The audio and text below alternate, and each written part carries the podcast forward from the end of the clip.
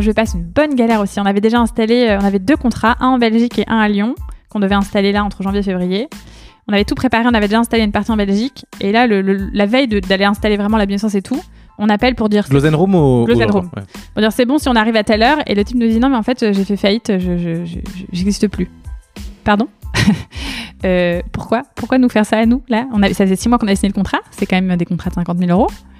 Euh, on avait dépensé, nous, euh, une montagne d'argent pour, pour mettre le truc en place, il a installé la moitié. Et là, le mec nous dit non, je, je n'existe plus, il n'y a plus d'hôtel. Comment ça, il n'y a plus d'hôtel? Enfin, C'est une des plus belles que j'ai entendues. Donc celle-là, j'avoue qu'on s'y attendait pas. Et, euh, ah, l'enfer. Et, encore en congé ils m'ont appelé, ils m'ont dit non, tu peux rien faire. Rien. C'est trop tard. L'argent, il est parti. Ton contrat, il s'envole en fumée. On avait recruté même des. On avait formé et recruté des techniciens itinérants dans la région pour pouvoir opérer nos systèmes, quoi. Enfin, tu vois, c'était. C'est pas un truc que tu installes comme ça en deux secondes, quoi. Nous, on crée un réseau. On... Ça, ça, ça fait mal à rien d'y penser là. Je... ça, ça, faisait très très mal et on s'y attendait pas une seule seconde, quoi. C'est arrivé, mais au milieu de nulle part. Bienvenue dans la galère, le podcast qui raconte comment les entrepreneurs des plus belles startups se sont débrouillés pendant les tout premiers mois de leur aventure. On y parle des galères du début, de la débrouille, des petites astuces pour convaincre les premiers clients et de tous ces détails qui font la différence entre le succès et l'échec d'une startup. Je suis Michael Koenka, cofondateur de Start the Fuck Up, le studio d'innovation qui aide les entrepreneurs et les grands groupes à lancer des startups. Pour en savoir plus, rendez-vous sur www.stfu.pro. Si vous aimez ce qu'on fait, pensez à vous abonner à la galère pour ne pas rater la sortie du prochain épisode et à nous donner 5 étoiles sur Apple Podcast afin d'aider d'autres personnes à découvrir l'émission. Bonne écoute Juste un petit mot avant cet épisode. On sait que beaucoup d'entre vous sont des entrepreneurs qui démarrent. Vous galérez, vous hésitez, c'est normal. C'est difficile de commencer un projet. Start the Fuck Up vous accompagne avec Flash, une accélération sur mesure en 5 semaines avec un coach entrepreneur dédié à votre projet. On rentrera ensemble dans les détails de l'exploration marché, la stratégie early stage, la conception produit, le développement tech, l'acquisition client, la vente et le pitch. Si vous avez une idée à lancer, que vous soyez un entrepreneur ou un chef de projet de grand groupe, rendez-vous sur stfu.pro slash flash. F-L-A-S-H. À très vite et bonne écoute. Bonjour et bienvenue sur La Galère. Je suis Michael Koenka et j'ai le plaisir d'accueillir aujourd'hui Sandra Ray de Glowy. Bonjour Sandra. Bonjour Michael. Comment ça va? Ça va très bien, merci. Trop bien. Est-ce que tu pourrais euh, te présenter et nous présenter Glowy rapidement? Donc, je m'appelle Sandra Ray, je suis la fondatrice de Glowy, qui est une start-up de biotechnologie environnementale euh, qui utilise en fait un phénomène naturel qui s'appelle la bioluminescence, qui est la capacité qu'ont plein d'organismes vivants à, à, produire de la lumière. Donc, ça va être la luciole euh, sur Terre comme 80% des organismes marins. Et l'objectif, c'est vraiment de euh, révolutionner l'industrie de la lumière euh, en réduisant son impact environnemental grâce à cette matière première qui est vivante, qui est faite de bactéries marines, euh, et notamment dans les, dans les villes de demain. Et donc notre gros projet, c'est de travailler sur différents types de mobilier urbain bioluminescent pour changer le paysage de demain et avoir une lumière qui est biosourcée et biodégradable. C'est un, un, sacré projet, effectivement. Et tu peux te présenter rapidement? Ouais, alors moi j'ai un parcours de, de designer euh, industriel. À l'origine, j'ai fait un, master en design industriel avec une spécialité dans euh, les systèmes innovants et interactifs. Euh, et puis j'ai poursuivi ce, cursus avec un master en entrepreneuriat social en, école de commerce.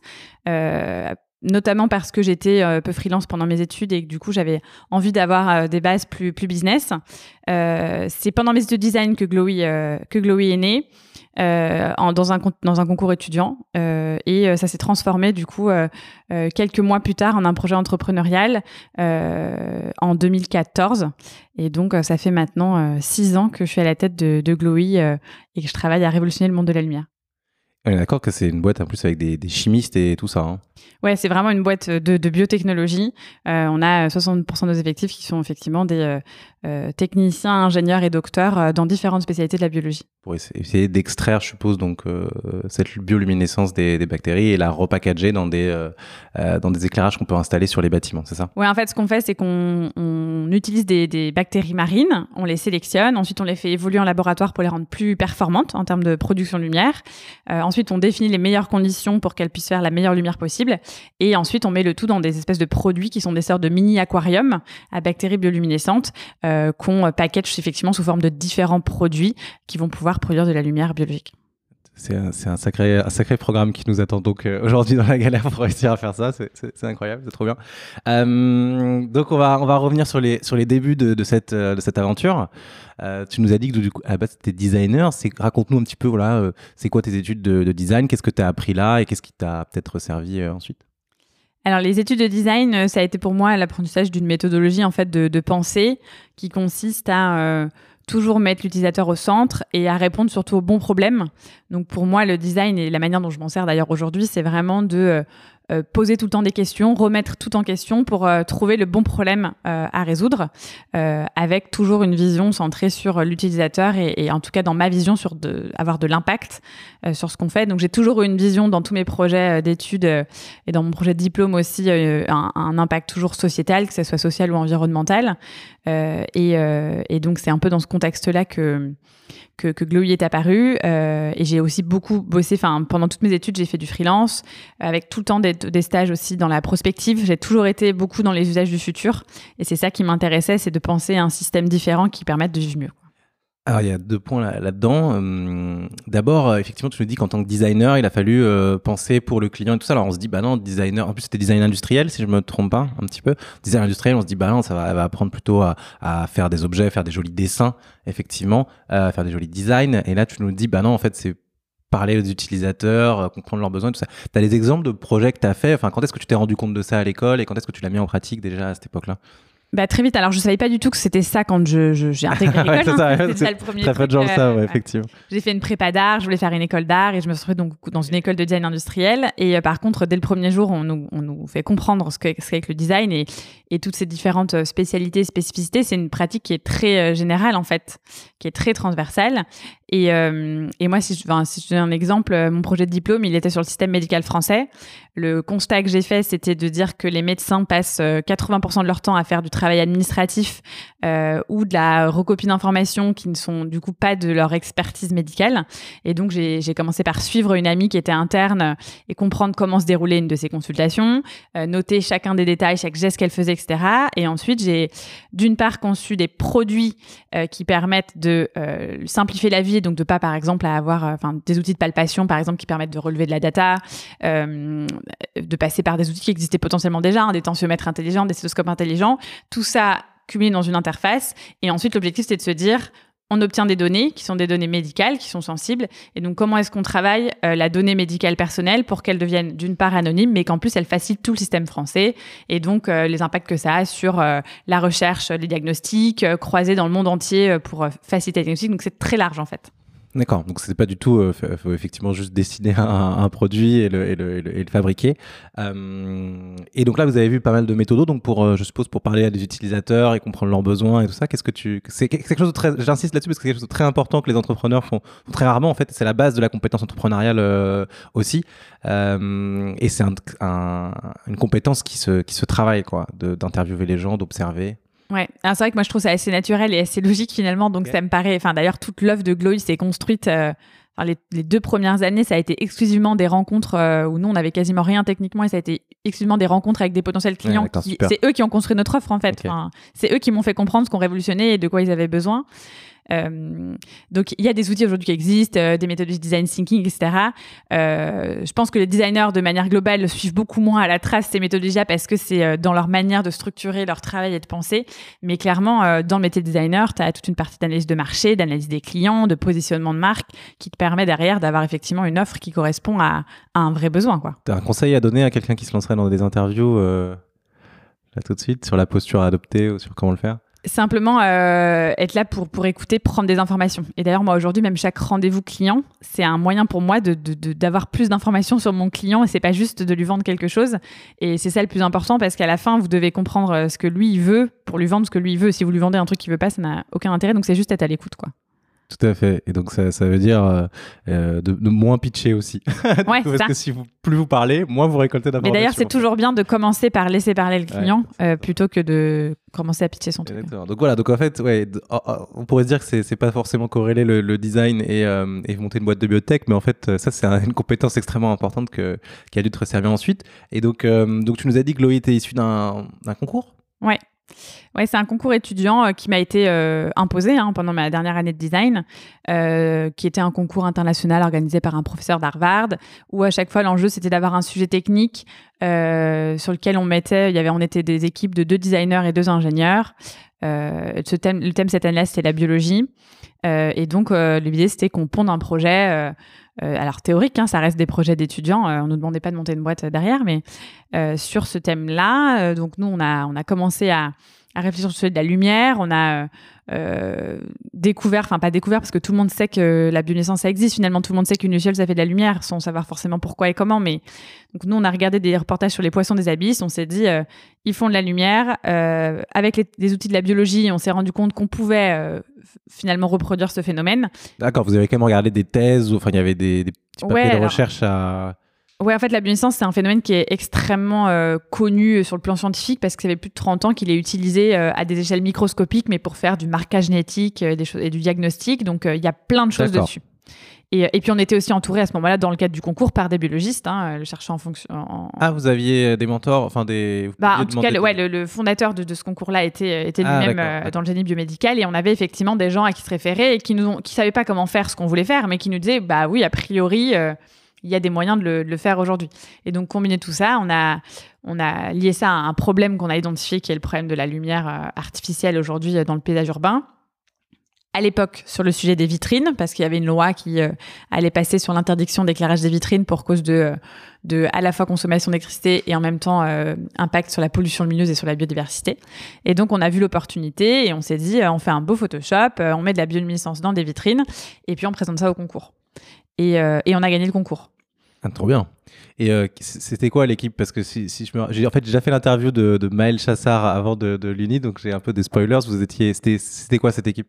Et ben c'était euh, Maëlle et moi sur la partie euh, design. Et il y avait deux ingénieurs de centrale, pas du tout ingénieurs en biologie, hein, des ingénieurs généralistes, qui, qui étaient dans cette équipe-là. Et donc on devait bosser tous les quatre pour, pour prendre un projet. Est-ce que vous avez sorti comme résultat là? C'était juste une présentation? Des slides, ouais. Ouais, Des slides et des images sur Photoshop, ouais. D'accord. Trop bien. Euh, bon, ça c'est un projet étudiant de, de design. Ça aurait pu s'arrêter là. Mm. Ça a continué. Ça a continué et euh, alors je dirais pas que c'est pas de notre, enfin de- grâce à nous, mais euh, il y a eu un facteur déclencheur que nous on n'aurait pas déclenché si c'était pas venu de l'extérieur, qui est que il y avait une attachée de presse qui avait été rémunérée pour parler du concours.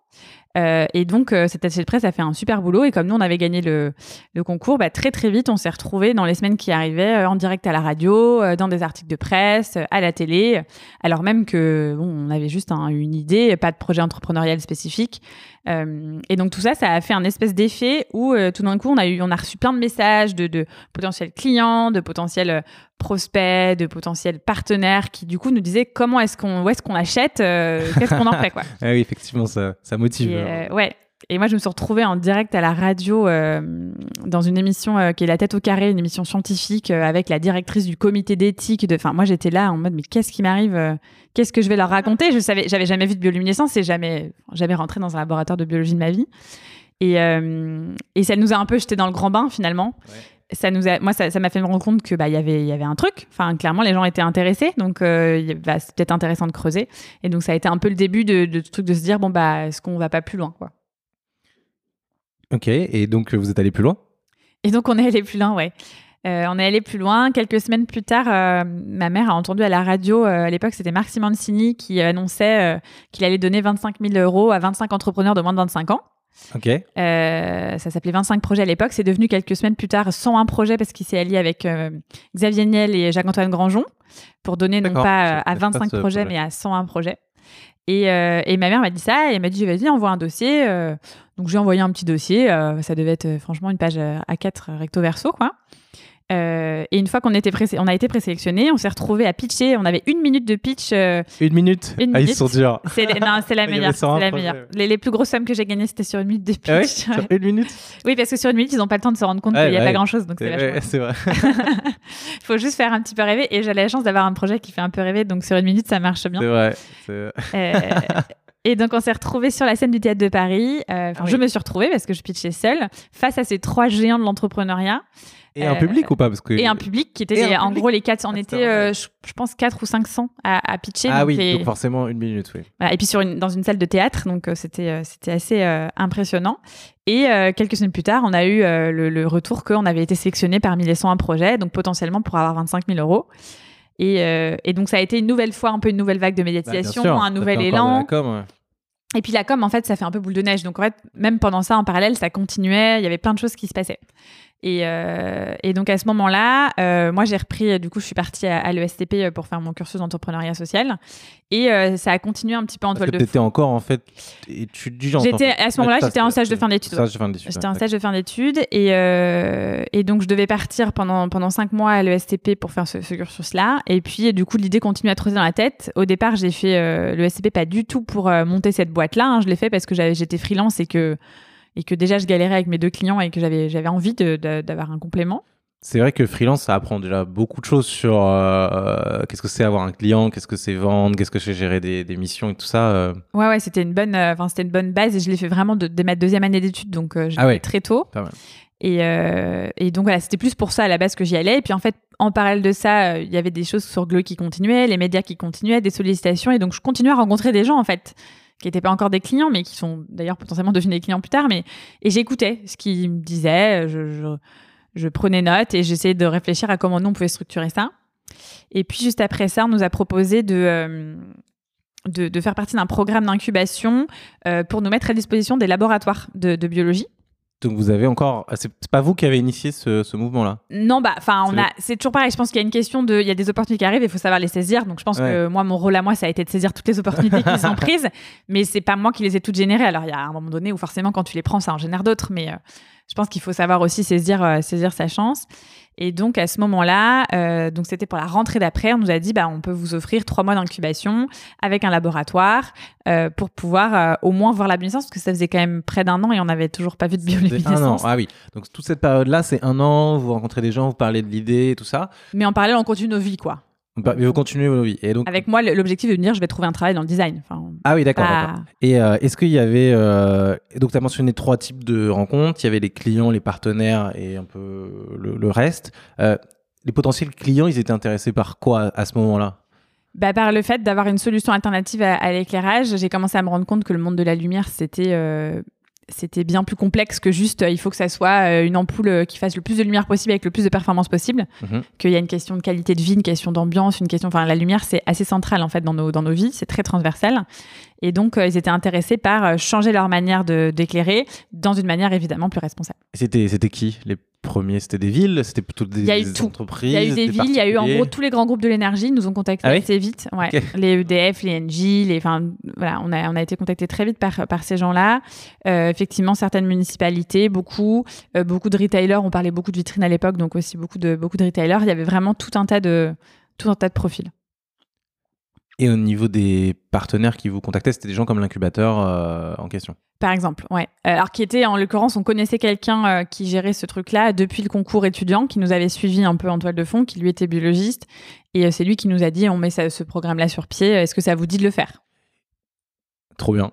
Parfaitement, parfait alignement des planètes. Et, euh, Ouais, et pendant cette période-là, vous étiez donc toujours le groupe de quatre jeunes étudiants euh, qui s'est, qui s'est rencontré. Donc, euh, il y en a peut-être qui sont détachés du projet ou qui étaient moins impliqués. Enfin, comment, comment on gère un an à être sur une idée? Là, tout d'un coup, une offre un peu plus sérieuse euh, arrive. Bah en fait, on bossait. C'est moi qui était qui était tout le temps en front euh, sur toute la partie. euh, Ce qui prenait le plus de temps, c'est plus se répondre aux interviews et continuer un peu à alimenter cette bulle, euh, Ouais. cette bulle euh, un peu vertueuse, quoi. Donc ça, c'était plutôt moi qui le faisais. Et après, on travaillait un peu typiquement pour l'incubateur. On a dû faire un business plan pour la première fois. Donc ça, on a un petit peu travaillé tous les quatre, mais c'était c'était très ponctuel. Euh, Maëlle, de son côté, commençait déjà à monter l'Uni.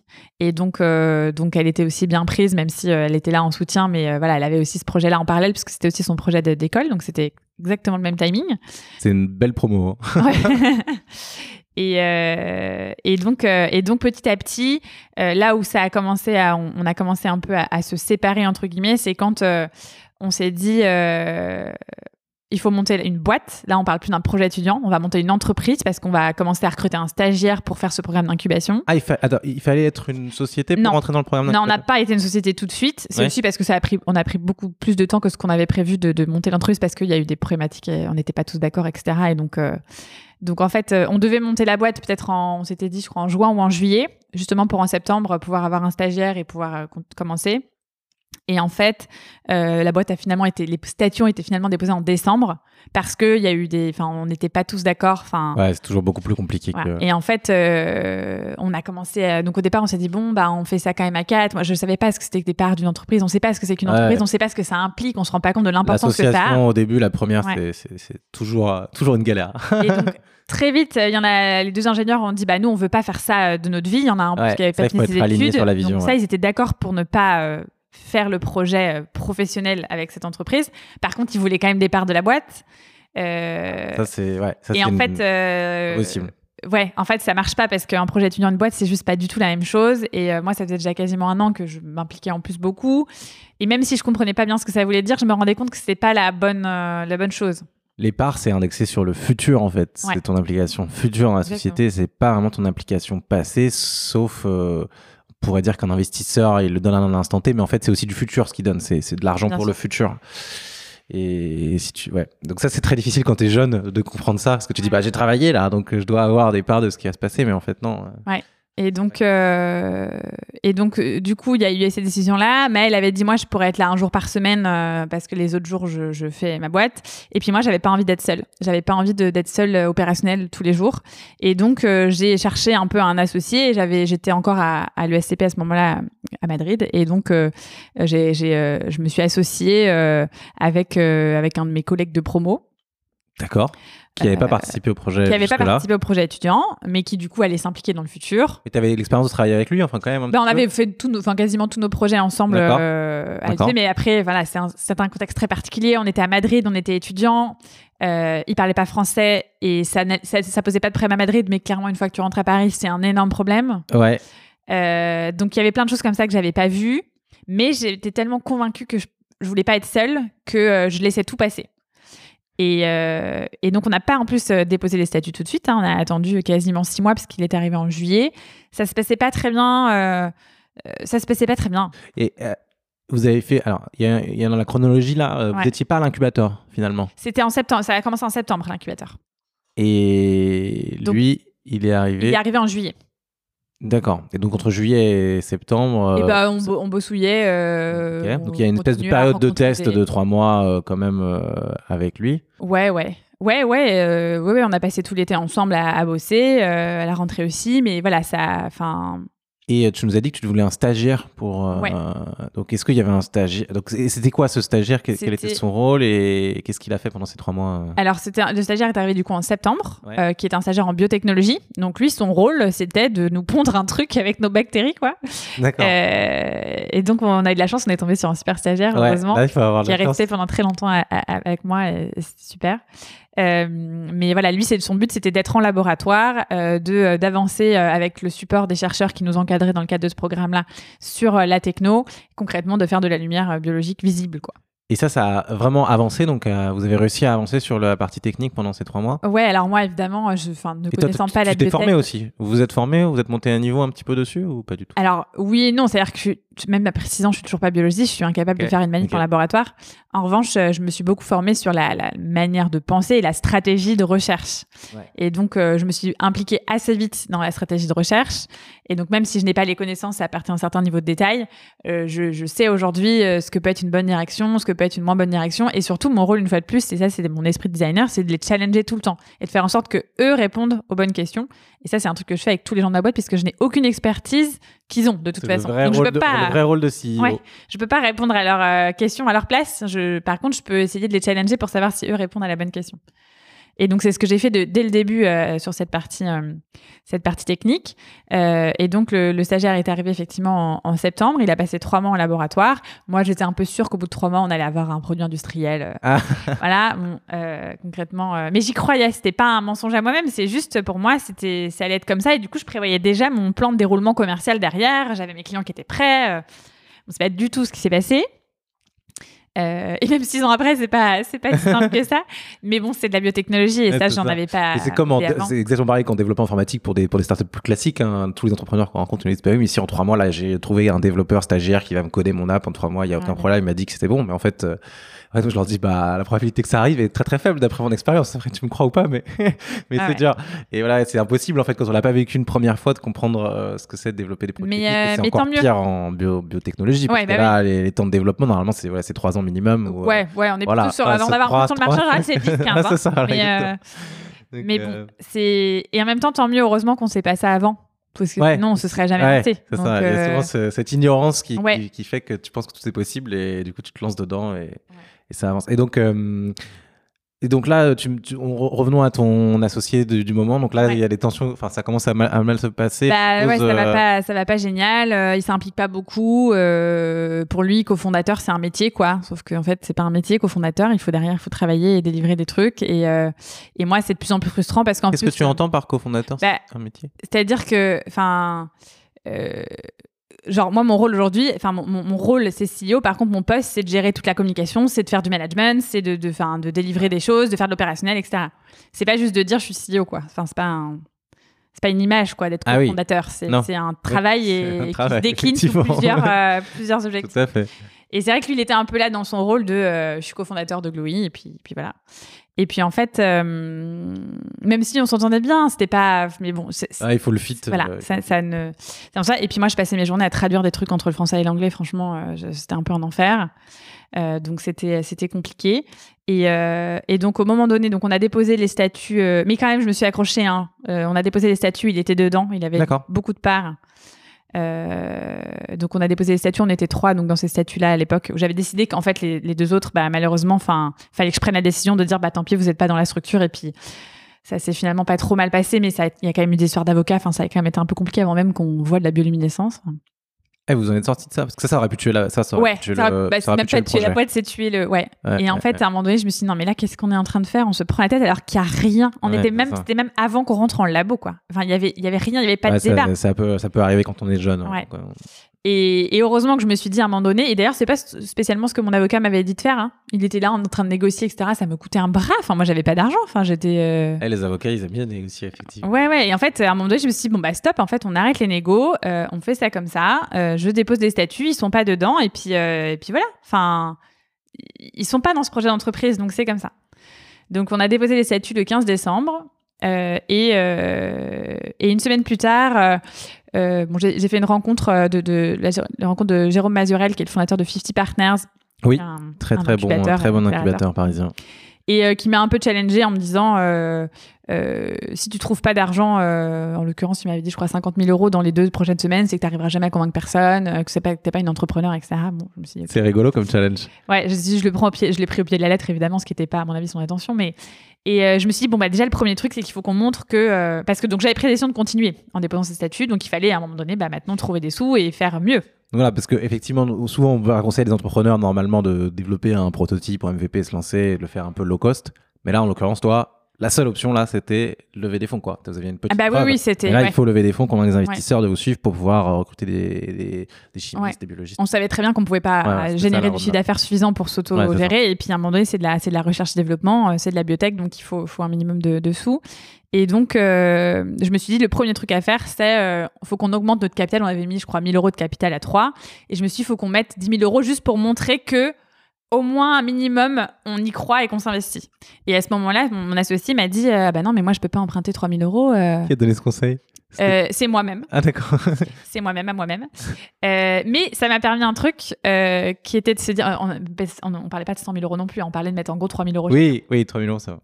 Et, et donc lui m'a dit, bah non, mais moi je peux pas mettre, je peux pas emprunter 3 000 euros, je peux pas les trouver, je peux pas les mettre, je peux pas demander à mes parents. Et je me suis dit, s'il est pas capable de, de Uh-huh. trouver un moyen de mettre 3 000 euros, moi j'avais bossé en freelance, donc j'avais mis un petit, un petit peu tout de côté, et même j'aurais demandé, enfin.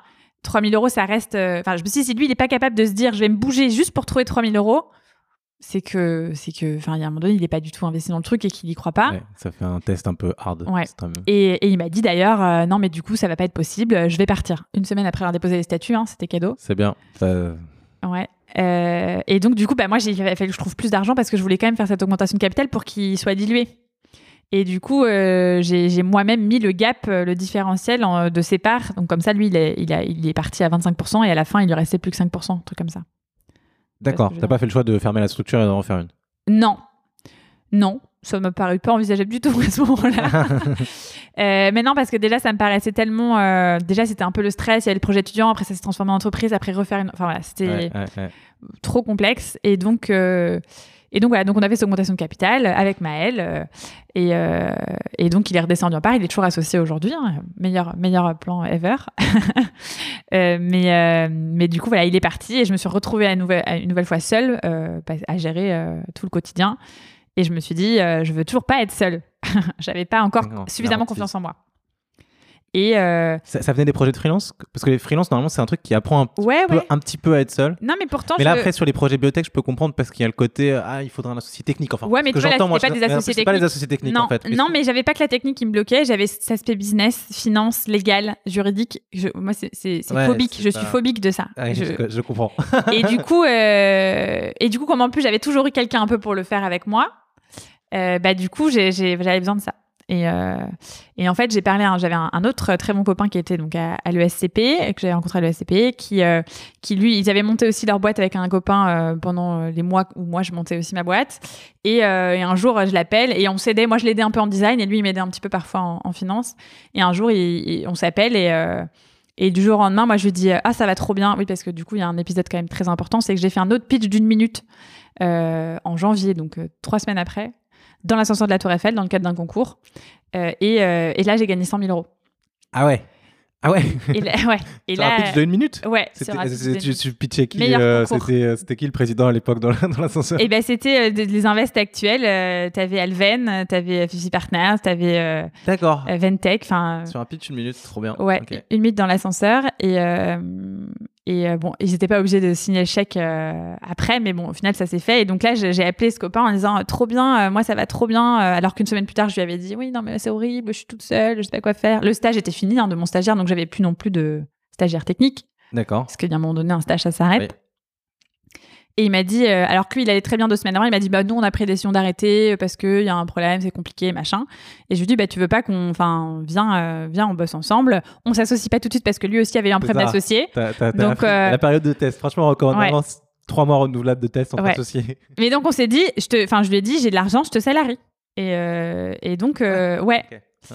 Ouais, on a fait ça comme ça. Et, euh, et du coup, j'ai commencé à le salarier. Et puis, euh, puis quelques mois plus tard, il est devenu mon associé. Et alors là, j'avais fait rédiger des promesses de, de, de vente, enfin, de, de rétrocession de parts, etc. Enfin, j'avais fait les choses beaucoup mieux. Au début, au moment de le, au moment de le salarier, dès on- le début, vous non, aviez pas, déjà... pas au moment de le salarier, au moment où je lui ai donné les parts. Ah oui, je lui ai donné avec Oui. un- une possibilité de les récupérer. Ce qui était une bonne chose, très bonne chose à faire. D'accord. En cas de départ, en cas de problème. Enfin, en fait, j'avais même pas besoin de donner dans, dans cette promesse-là, j'avais même pas besoin de dire pourquoi. Je pouvais du jour au lendemain lui reprendre si je pouvais. Ah d'accord, ok, donc tu avais un contrôle quand même sur, euh, Ouais. sur ce qui pouvait arriver, très bien. Donc bon, et au final, ça s'est très très bien passé. Il est resté trois ans avec moi et, et il est parti euh, il, y a, il y a deux ans, mais c'est toujours un super copain pour d'autres raisons. Mais, euh, mais voilà, j'avais quand même ce truc de dire je peux pas être seule. et donc tout ça, ça faisait que, enfin, ça faisait que six mois que je, je, je bossais sur Glowy et j'avais déjà eu cinq associés, trois avocats sur le dos. Ça forge le caractère. une- une- une t'as augmentation de survécu à ça, capital, tu peux ouais. survivre à beaucoup de choses après. Et, et bon, ça m'a permis aussi de comprendre quelle était la valeur, la valeur de, de, de ce que c'est qu'une part et, et de l'association aussi et de, de voilà, d'être euh, plus sage. Mais j'étais encore toujours en mode, euh, je peux pas être toute seule. Et donc là, tu as un associé avec qui ça, ça se passe? Alors non, il est parti. euh, donc lui est parti en fait. Non, mais là, a- il est, non, je veux dire, il est, là, il, Ah, pardon, voilà, si on pardon, revient dans, excuse-moi. il était salarié?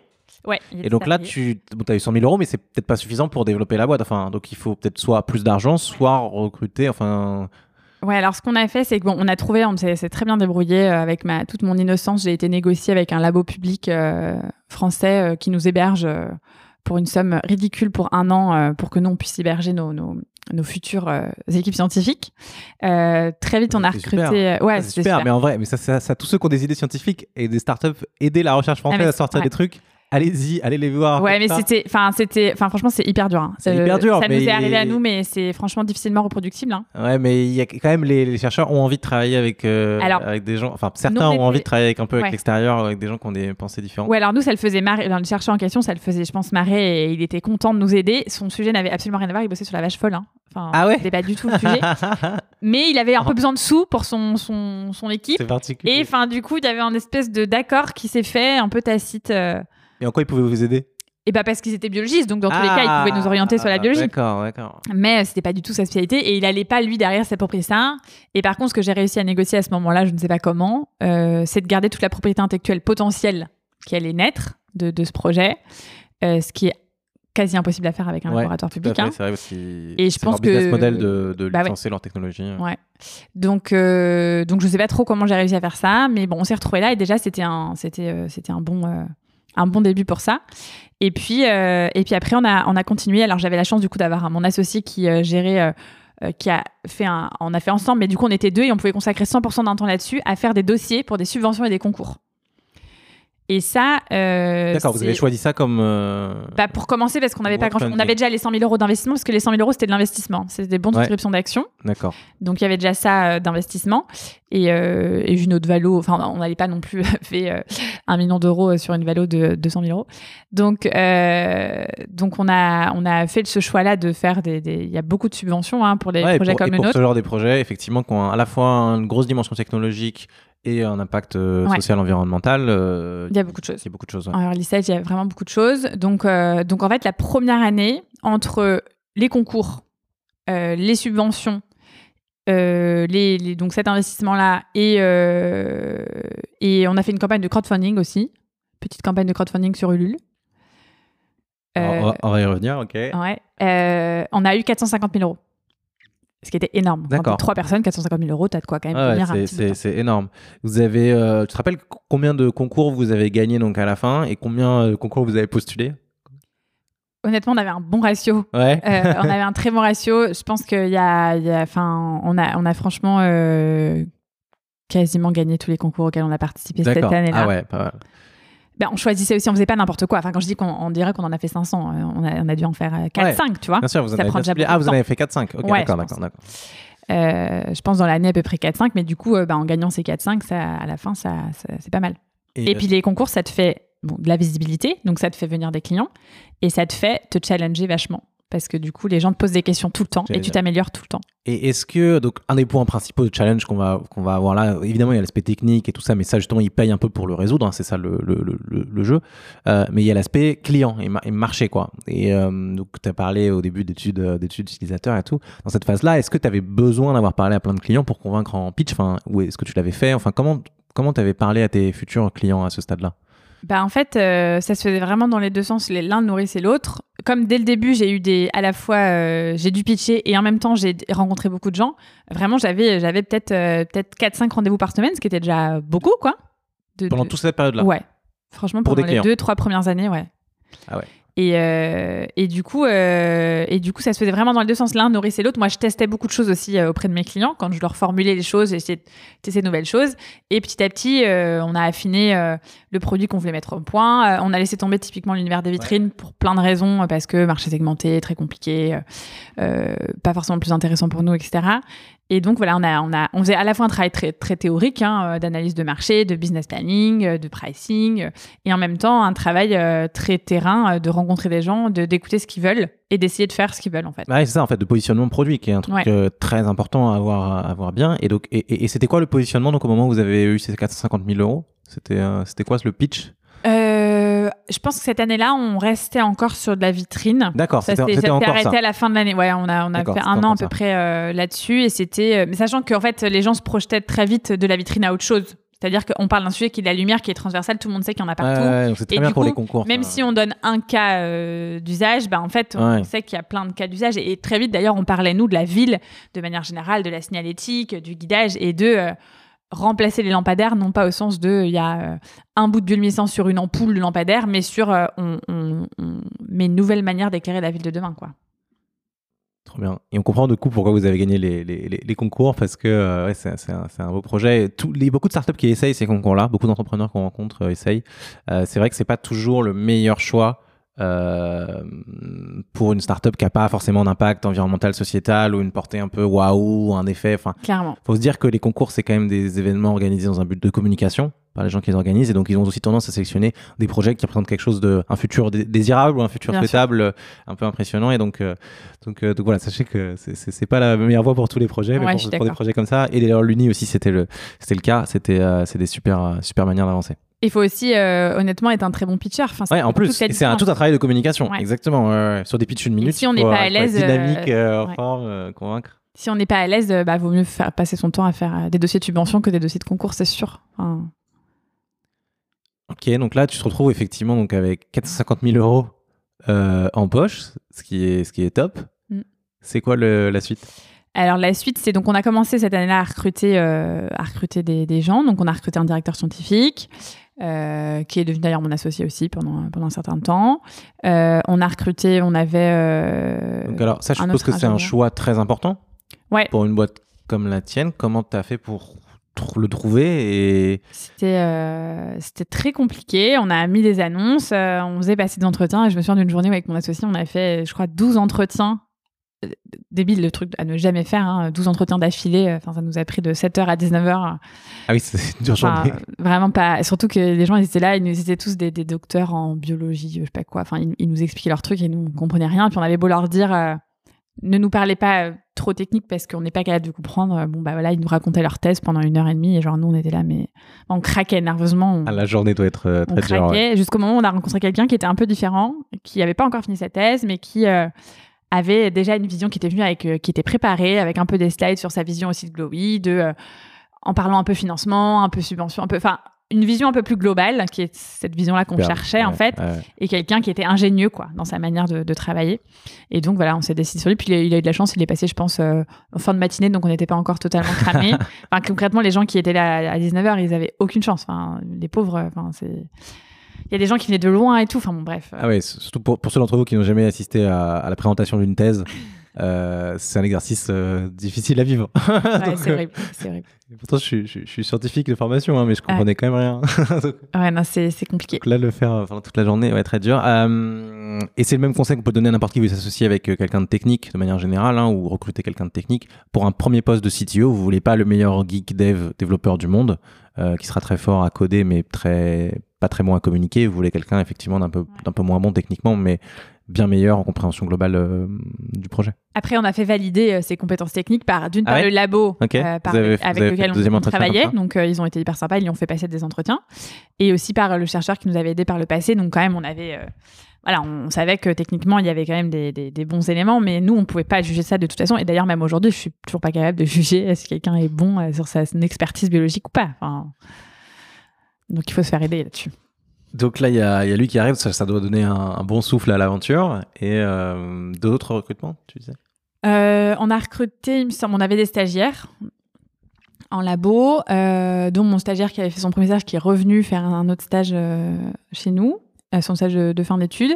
Et, et non, après, le seul truc, c'est que c'était l'année de la COP 21. Et moi, j'avais dit, il faut qu'on sorte un produit. Ça va être le moment où les gens vont écouter, où les attentions vont être focalisées sur notre, notre projet, enfin comme d'autres, mais aussi notre projet. Et donc en décembre 2015, j'avais dit il faut qu'on fasse un truc, quoi, qu'on ait un, un produit à montrer, etc. Alors il ne le prenait pas hyper bien parce que ça reste un an euh, avec deux stagiaires et euh, trois mois de, de- Oui, alors notre, en plus notre euh, CTO était part-time parce qu'en fait il était en pleine thèse en Allemagne, donc en fait il faisait des allers-retours en voiture depuis l'Allemagne. Enfin, Ah oui, vous avez préféré le profil à la disponibilité. Ok. Ouais. Et je pense heureusement, hein, je pense qu'on avait fait Ouais, un- un- mais c'était pas évident à- de prendre ça comme décision mais voilà on avait fait ça. Euh, et, euh, et donc voilà je leur avais dit il faut qu'on fasse une on va faire un événement on va inviter tous les gens qu'on connaît euh, les potentiels investisseurs parce que du coup on savait qu'il fallait qu'on lève des, qu'on lève des fonds. Pour se fois-ci, plus projeter d'argent, ouais plus d'argent pour se projeter un peu plus que sur six mois quoi. Et, euh, et mettre du coup une vraie stratégie de recherche en place parce qu'une stratégie de recherche en, en biotech c'est c'est deux trois ans. Donc euh, il fallait qu'on ait ce cash là pour pouvoir structurer ça et, euh, et donc, euh, j'avais effectivement inv- invité à ce moment-là euh, des journalistes. J'avais cinq micros dans ma poche, des télés étaient là. j'avais invité tous les, tous les clients qu'on avait potentiellement rencontrés. tous, les, tous les potentiels investisseurs, etc. Et, euh, et donc, c'était un très, très gros challenge pour, pour tout le monde, sachant qu'on n'avait jamais fait de production de, de cette lumière. On la, on la voyait en laboratoire, on avait réussi à atteindre quelques Ouais, heures de vous lumière. au produit, vous en étiez. euh, Bah, ouais, le- la lumière était, euh, était là. Enfin, en tout cas, moi, avec mes yeux, je la voyais. Hein. Euh, mes yeux très convaincus. Euh, J'ai développé des yeux bioniques euh, avec le temps. Et, euh, mais il fallait être quand même très habitué à l'obscurité. Il fallait passer cinq bonnes grosses minutes dans l'obscurité totale avant de voir la bioluminescence. Ah, le vrai prototype, quoi. Voilà. Et ça durait par contre plusieurs heures. Euh, ça pouvait durer 5-6 heures, je pense, à ce moment-là. D'accord. Peut-être même un petit peu plus. Mais on avait toujours fait voilà, quelques petits euh, échantillons en labo pour faire des tests, mais jamais de production à proprement parler. Et moi, si tu veux, même dans ma tête, je crois que je voyais pas vraiment la différence. Je comprenais pas pourquoi c'était plus compliqué de produire euh, 50 unités que d'en faire une. Tu vois. D'accord. Eux, ils voyaient bien la, la- la complexité, en revanche. Et, euh, et donc, voilà, on avait invité tout ce beau monde-là. Il y a une agence événementielle qui nous avait accueillis, qui nous avait organisé un super truc. euh, Enfin, c'était canon. Et, euh, et sauf qu'au moment donné, moi, je commence la conférence de presse, entre guillemets, avec tous mes micros et tout. euh, ils étaient toujours pas arrivés, le labo. Ils avaient toujours pas amené la lumière. Donc, on avait fait une scénographie dans laquelle il fallait intégrer la lumière, mais il y avait rien. Et là, je me suis dit, bon, perds pas la face. euh, au pire, c'est l'effet démo. Bah, il y aura rien, mais tu auras au moins fait ton discours et, ils auront été là. Et, euh, ça, montrait aussi qu'on était capable de, fédérer du monde. hein. Je pense qu'il y avait peut-être une centaine de 100 ou 150 personnes ce soir-là, ce qui était super. On était hyper contents. Et, euh, et donc, euh, moi, je sors de cette, cette conférence de presse en disant maintenant, on va aller voir la bioluminescence. Et là, je croise mon chercheur dans, le, dans les couloirs. Je me dis au moins, ils sont là. Je ne sais pas ce qu'ils ont fait. Ce que- ce qu'il m'avait- il me répondait plus depuis le début d'après-midi. Je ne sais pas ce qu'ils ont fait, pas fait, mais au moins, ils sont là. euh, et là, je rentre dans la salle noire et je vois toute la bioluminescence. Et là, je me dis waouh. Et je pense que c'était quand même très faible. Mais moi, je. ils ont voulu te faire la surprise? Non, Non, ils étaient en panique, ils ont failli tout foirer. Ah oui, non, non, non, ils n'ont pas du tout voulu me faire la surprise. C'était, très mal. De toute façon, je savais très bien, et c'est toujours pareil aujourd'hui. hein, quand t'as pas de nouvelles des équipes, c'est pas que ça se passe bien, hein, c'est que ça se passe pas bien. Quand tout se passe bien, euh, t'as, t'as des petits messages. Et, euh, et je pense sincèrement que avec du recul, aujourd'hui, il y a des gens qui sont rentrés dans cette pièce, qui n'ont jamais vu la bioluminescence, qui n'ont pas compris où était la lumière en fait. Ah oui. Euh, Elle est restée dedans. qui l'ont pas forcément dit sur le moment, mais je pense franchement que c'était un peu le cas. Et par contre, nous, on a passé. euh, on était. euh, je dis, qu'on n'était pas beaucoup, mais en fait, je pense qu'on était déjà 7-8 à ce moment-là, parce que je me souviens de ce moment qu'on a tous passé ensemble euh, dans cette pièce noire pendant deux heures et demie, je pense, à regarder notre lumière et à boire du vin. Et je pense qu'on était bien 7-8. Et quelle était, était la, Parce que on a l'impression que ça arrivait là comme ça, parce qu'il fallait la fabriquer sur le moment, c'est ça? Il fallait la fabriquer, vu que ça durait quelques Ouais. heures, il fallait la fabriquer en live, euh, ouais, juste pas en avant live, mais en tout cas dans la, dans la journée. dans la matinée en fait. Dans la journée, puis bon, on avait euh, Ah déménagé ouais, de laboratoire la semaine d'avant. euh, J'avais pas capté que la, déménager de laboratoire, c'était pas non plus intelligent parce qu'on changeait plein de variables, etc. Bon. Euh, et donc, du coup, ils avaient fait finalement, ils avaient été, il y avait une équipe dans un laboratoire et une équipe dans l'autre. Et ils avaient euh, fait deux productions pour se dire qu'il y en a peut-être une des deux qui allait marcher. D'accord, donc ils Et avaient- euh, c'est ça qui avait été un peu compliqué parce qu'ils avaient fait ça au dernier moment. Le labo était très loin. euh, bref, c'était pas à Paris. bon. Mais, euh, mais du coup, ouais, ça, a- enfin, ça a marché exactement comme on voulait que ça marche. C'est juste que les gens s'attendaient peut-être à quelque chose de différent à ce moment-là. Mais, Ah, euh, mais c'est ça le prototype de Startup. mais nous, on hein, était trop contents. euh, ouais, c'est ça. ouais. nous, on était. euh, et à partir de là, je me suis dit, là, on peut avoir un produit pour faire de l'événementiel. On peut faire des installations immersives, pédagogiques pour expliquer ce qu'on fait et le vendre. C'était pas euh, une idée avant ça? Enfin, c'était. C'était non, je pense que pas, j'étais pas forcément très confiante, je l'avais jamais vu, donc c'était, euh, j'y avais pensé, mais là, ce jour-là, je me suis dit, on est capable de le faire, Euh, et ça va nous forcer à sortir du laboratoire, Ouais, à progresser ouais. plus vite. Et pour moi, c'était hyper important. C'est pas du tout la méthode dont les chercheurs travaillent, hein. mais pour moi, c'était essentiel. Déjà parce que je suis pas hyper patiente, et, euh, et ensuite parce que il y avait déjà depuis quasiment deux ans. T'as envie de garder un rythme dans une aventure Ouais. pour que. Bah, ça reste une entreprise, quoi. Il on n'est pas passe une boîte des de choses, on n'est ouais, c'est pas ça, ouais, ouais, un labo faut- de recherche. On reste faut- une entreprise. des choses. ouais. Et ça faisait déjà deux ans que dans les médias, en fait, on en parlait. En plus, les médias, enfin, t'avais l'impression que tu pouvais en acheter chez Franprix. Hein. C'était, euh, Ouais, ouais, bah, bien sûr. c'était pas genre, euh, enfin, moi, j'ai jamais dit ça et pour autant, euh, t'étais déformé. Enfin, voilà, c'était n'importe quoi. Je faisais un Photoshop euh, dans une ville et on avait l'impression que tout Paris était éclairé par la bioluminescence. Bon. Alors que c'était mentionné que c'était une projection. Et du coup, bah, les expectations, elles, elles montent, quoi. Ouais. les- Et du coup, bah, c'était aussi important de pouvoir montrer aux gens à qui ça faisait deux ans, moi, que je parlais, en disant, bah, voilà quand même ce qu'on fait et, et vous pouvez l'acheter si vous voulez pour, euh, pour un de vos événements. Et donc, on a fait ça comme ça. Trop bien. Et là, il y avait des investisseurs à ce moment-là de... qui ont été convaincus. Est-ce que cet Ouais. événement-là t'a permis de lever euh, du coup euh, la suite tout. pour aller plus. Pas du tout. euh, non, je pense que les investisseurs, ils n'ont pas du tout été convaincus par, par le produit en tant que tel, mais je peux comprendre. On disait, on va éclairer les villes euh, et on voyait à peine la lumière. Sur le moment, moi, j'étais euphorique et je me rendais pas compte, mais avec du recul, euh, Évidemment que c'est un peu normal qu'ils aient pas signé un chèque à la fin de la soirée, tu vois. Et du coup, on a décidé de commencer à structurer une, une opération de d'equity crowdfunding.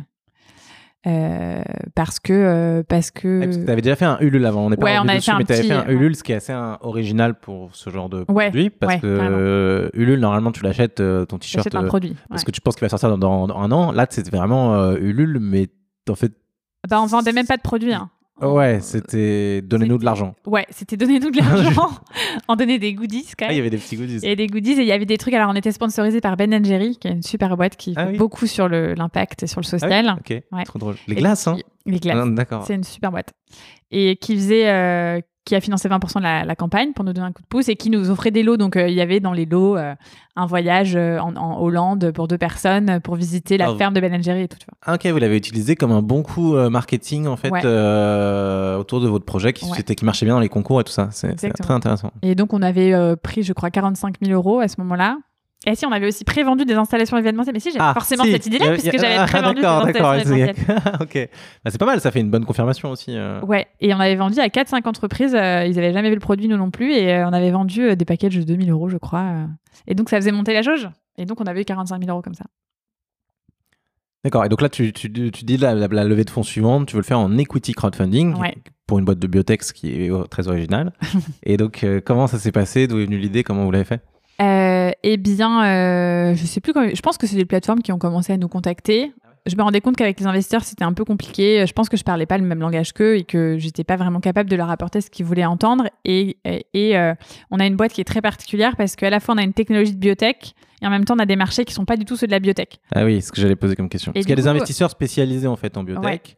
Mais qui ils font de la pharma, ils font ça, du médicament, ils font de l'installation industrielle, mais en fait ils font pas de, de d'éclairage quoi. Et de l'autre côté, il y a les investisseurs euh, start-up, si je caricature, qui investissent sur quelque chose qui va être mis sur le marché dans un an et Ouais. qui comprennent pas les logiques de Pas développement R&D. Ils euh, sont pas patients du tout. Exactement. c'est ça. Donc, euh, donc du coup, bah, on fit un peu dans aucune case des, des VC et c'est- toujours le cas aujourd'hui. Ça, ça reste compliqué. Hein. Euh, et du coup, ça, je, je me suis dit, voilà, on va, on va, on a la chance d'avoir un projet qui parle aux gens, qui touche les gens, qui est sensible, qui est facile à communiquer. On continue à avoir de la médiation qui faisait qu'on avait des communautés qui grandissaient un peu de partout. Et du coup, on s'est dit, euh, bingo, euh, faisons de l'equity crowdfunding. Et, euh, et en 10 jours, on a levé 650 000 euros.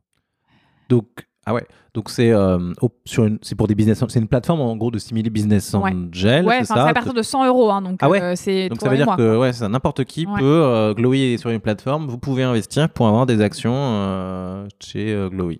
Tout à fait. Donc, euh, entre, on a eu des investissements du coup à partir de 100 euros jusqu'à, euh, sur ce tour-là, je pense des gens qui ont mis 15, 20 000 euros. Comment vous avez fait la com? Comment on a fait la com? Bah, Je te dis, on continuait à avoir de manière naturelle. Donc vous Des médias- vous le la euh, que vous étiez en levée de fonds. Ouais. On a eu à ce moment-là un super récompense euh, du MIT euh, Technology Review Ouais. qui m'a nommé dans les 10, entrepreneurs, 10 in- innovateurs de moins de 35 ans en France. Donc ça, ça a remis une couche sur la partie com et je pense que ça a drainé pas mal de monde. Euh, on a eu Forbes euh, sorti under sorti Ouais, aussi à ce moment-là. C'était en ce moment-là, ouais, c'est des super validations. Ouais, tout était un peu, toutes les planètes étaient vraiment, ont Ah, pas vraiment alignées. Et on avait lancé euh, le principe de l'equity crowdfunding, c'est que tu, tu lances, tu mets ta campagne en ligne euh, euh, qu- quelques semaines avant que ce soit vraiment accepté pour avoir des intentions de vote. On avait 1,3 million de promesses de, de, de- pas de, enfin, de vote. D'accord. de- Ok. mais c'est des gens qui, enfin, ça n'engage en personne. Tu dis, Ouais, ouais, vais ouais, investir 3 000 euros, tu vois. Et le jour où on a lancé, du coup, euh, je te dis, en 10 jours, on avait euh, transformé et les gens avaient payé euh, pour l'équivalent de moitié. 650 000 euros. Trop bien. Sachant que c'est, à mon avis, pas les mêmes gens non plus. Mais, euh, Ah oui, d'accord. mais euh, enfin, ça a été dingue. Enfin, franchement, euh, comparé à l'efficacité d'une levée de fonds classique, c'était incroyable de pouvoir se positionner comme ça aussi vite. C'est trop bien et ça apporte une validation aussi ensuite pour lever des fonds professionnels. Enfin, ça, montre qu'il y a quelque chose en plus. pour un projet comme le nôtre qui a besoin d'une acceptation citoyenne, c'était super de pouvoir avoir. On a quasiment dans cette holding-là, il y a quasiment 600 personnes. Ouais, c'est ce Après, en- voilà, il y a un sujet de gouvernance. Enfin, c'est un truc un peu particulier. Alors c'est, bah, il y, a il y a pas trop de problème parce qu'en fait, ils sont tous réunis dans une dans une holding qui est elle investisseur de Glowy et donc moi, il y a un représentant de ça et je deal avec cette personne-là, c'est tout. D'accord. Donc c'est transparent pour moi. Ok, donc là, tu as fait cette deuxième euh, levée. Ouais. Et là, comment ça se passe Enfin, j'en parle comme si c'était facile, mais en vrai, c'était pas facile. hein. Et, c'est- et les- les- le, le crowdfunding, c'est très compliqué. Mais, Ah oui, euh, c'est sûr. Ça, c'est- très très compliqué. Mais quand ça marche, c'est top. C'est vraiment top. Et après, vous avez fait quoi? Alors après, bah, du coup, là, c'est gros plan de recrutement. Euh, on a recruté euh, trois docteurs en biologie, euh, deux ingénieurs. Euh, et on a commencé du coup à dérouler notre stratégie de, de recherche. À ce moment-là, on a aussi euh, euh, pris nos propres laboratoires. Ah ouais? On avait gagné un concours qui nous, qui nous, avec ce concours-là, on a gagné non seulement du cash, mais aussi euh, pas de loyer pendant deux ans dans un endroit qui s'appelle le Génopôle, euh, qui est Ouais, le- un ouais. biocluster, euh, là où on est toujours installé aujourd'hui. Et donc, bah, voilà, les concours, ça sert aussi à ça, à te payer tes locaux pendant deux ans. Et vu le budget que c'est, euh, c'est bien. Euh, donc, euh, donc, on s'est installé dans le laboratoire, l'équipe a commencé à grandir et puis on a commencé à, à travailler sur des sujets de fond, donc vraiment à faire de la R&D, pendant qu'en parallèle, on continuait un peu à structurer euh, euh, le business, la communication. Moi, je commençais à faire beaucoup de lobbying aussi parce que à cette époque-là, on travaillait sur des, organismes génétiquement modifiés, ce qui est plus du tout le cas maintenant. Euh, et du coup, j'ai passé deux ans à aller voir toutes les administrations françaises, tous les politiques français. J'ai eu l'occasion de rencontrer les deux présidents, les premiers ministres, les directeurs de recherche, les, ministres de la recherche. J'ai fait la même chose au niveau de la Commission européenne. Et t'es pas patiente, effectivement. Et euh, bah non, mais enfin, ça, ça ne, enfin, il fallait qu'on ait ce, fallait Oui. que ça soit débloqué. Parce que c'était quoi? Juste qu'on comprenne, c'était Ouais. parce que dans, la- dans le cœur de votre technologie, vous vouliez utiliser des OGM pour, Ouais. pour mieux. En fait, c'était des, au lieu de prendre des bactéries qui sont naturellement bioluminescentes, ce qu'on fait aujourd'hui, on prenait euh, des gènes de bactéries bioluminescentes et qu'on venait mettre dans des bactéries qui n'étaient pas bioluminescentes. D'accord. Donc, modification génétique, organisme pas pathogène, Ouais, pas ouais. toxique, pas de problème. Tout le monde était d'accord pour dire que c'est pas un danger, Ouais. mais il n'y avait aucun cadre euh, juridique qui permettait de faire ce qu'on fait, c'est-à-dire de l'utiliser dans le quotidien. Le cadre, c'était soit les OGM, c'est en gros euh, la dissémination volontaire dans les champs quand tu plantes des, de- de- des plantes, euh, ou bien c'était euh, du travail en laboratoire. Et nous, on rentrait dans aucune de ces deux cas. Ah oui. ouais. Donc il y, a un- il y a un combat Ah qui oui, s'est un peu mené parce que moi j'ai vécu des scènes mais improbables dans le- auprès de ministres ou des, des- des- des conseillers de ministres qui me disaient Non, mais il faut, faut juste changer de pays quoi. J'étais là non mais non mais vous pouvez pas me dire ça mais vous êtes vous êtes conseiller d'un ministre quoi mais je peux pas entendre ça. Enfin Ouais, ça, c'est pas top, effectivement. et après, il y a du des gens qui me disaient pareil, euh, en off, euh, enfin dans, les, dans les bureaux des, des, conseillers ou des administrations, euh, en disant, je, je leur disais, ils me disaient, bon là, je vois pas de solution, je vois pas ce que vous pouvez faire. Je dis, mais et si je viens avec un tel il s'avère que je ne vais pas citer son nom, mais un tel, je le connaissais très bien, était un grand directeur de recherche euh, et il était au Génopôle, bref, il nous connaissait très bien. Est-ce que ça va changer quelque chose si je viens avec un tel à la commission? Et on me répond oui, quoi. Et là, je suis là, mais non, mais c'est pas. Mais Ah, comment on va s'en sortir? Enfin, et c'était euh, à la fois, euh, moi j'ai trouvé ça quand même intéressant parce que parce que j'ai découvert plein de choses aussi et un ça m'a fait un réseau de aussi dingue. un monde à part. Ouais. Ah ouais? C'est un réseau utile? Bah c'est oui, je me suis retrouvée quand même à voyager euh, avec le président en Chine, puis avec le premier ministre en Chine, puis Ah oui, ça fait encore avec- de la com, effectivement. j'ai fait des rencontres que j'aurais pas fait sinon. Je me suis fait un réseau hyper qualifié avec ce travail-là. Bon, c'était pas le but à la base. hein. Je voulais juste avoir ma petite mon certificat. Après, le gouvernement a mis en place un programme qui disait, euh, ça s'appelait France Expérimentation. On va du coup, on sait qu'il y a des problèmes réglementaires vis-à-vis de certaines startups innovantes. Donc, on va encadrer ça. On va, euh, c'était, c'était le- le c'était Matignon qui gérait ça en disant euh, on va prendre les dossiers au cas par cas et on va donner des autorisations sur X temps pour faire des expérimentations. Je me suis dit, mais Banco, vous avez tout compris, c'est génial. Après un an de travail, je pense que c'était pas, ça n'est pas de moi, hein, mais j'avais un peu l'impression que c'était un En- peu en- l'aboutissement En de tout partie, ça. en tout cas. Et, euh, et donc, on est rentré dans ce process très compliqué parce que tu dis encore avec les administrations, nanana. Ils veulent pas te donner de retour sur ton dossier parce qu'il c'est confidentiel. Je dis, mais c'est mon dossier. Dites-moi au moins s'il est pris ou pas. Euh, Qu'est-ce qui est confidentiel? On parle de ma boîte, là. Et jusqu'au jour où je me suis retrouvée devant quelqu'un du ministère de l'Environnement qui m'a dit, euh, mais madame, parce que du coup, j'avais pas de nouvelles et tout, donc j'ai cherché le contact. On voulait pas me donner le contact, donc je l'ai trouvé. Je me suis retrouvée dans son bureau et on me dit, mais, mais, mais madame, mais vous croyez vraiment qu'en France, on est capable de, de changer une loi comme ça euh, et de faire une exception pour des gens? Et ben, Je dis, bah, c'est un peu ce qu'on nous a promis Ouais. dans ce cadre-là. Donc, Ouais. ouais, j'y crois. Elle me dit, mais vous êtes totalement dans un monde parallèle. Et là, je me suis mise à fondre en larmes. C'est horrible. Genre, j'ai fondu en larmes et je me suis dit, mais en fait, ça, ça fait deux ans que je, je, je galère de dingue, que je donne toute mon énergie, que je suis de hyper bonne foi parce que je pourrais faire un peu mon truc discrètement euh, sans me soucier un peu de la législation, personne ne saura ce qu'il y a dans mes trucs. Mais non, je prends les devants de machin. Et là, juste, elle me dit, mais madame, euh, vous n'avez aucune chance, jamais. Et, et quand je me suis mise à pleurer, elle était hyper mal à l'aise. Elle s'est dit, il y a peut-être un humain derrière cette personne. Et je lui ai dit, mais vous savez, moi, c'est ma vie. J'avais à ce moment-là, je pense, 10, 12 salariés. Je paye des, des gens. Enfin, je, je, je- j'ai pris de l'argent à d'autres gens. Je, je, vous pouvez pas juste me dire, euh, vous êtes une folle, euh, vous n'arriverez jamais à rien. Vous pouvez pas me dire ça, quoi. Et, et vraiment, je, me suis, je suis sortie de là en me disant, mais en fait, euh, c'est quoi le. Enfin, en fait, on nous empêche. C'était kafkaïen, quoi. Et en parallèle, j'avais des centaines de milliers d'euros de subventions françaises.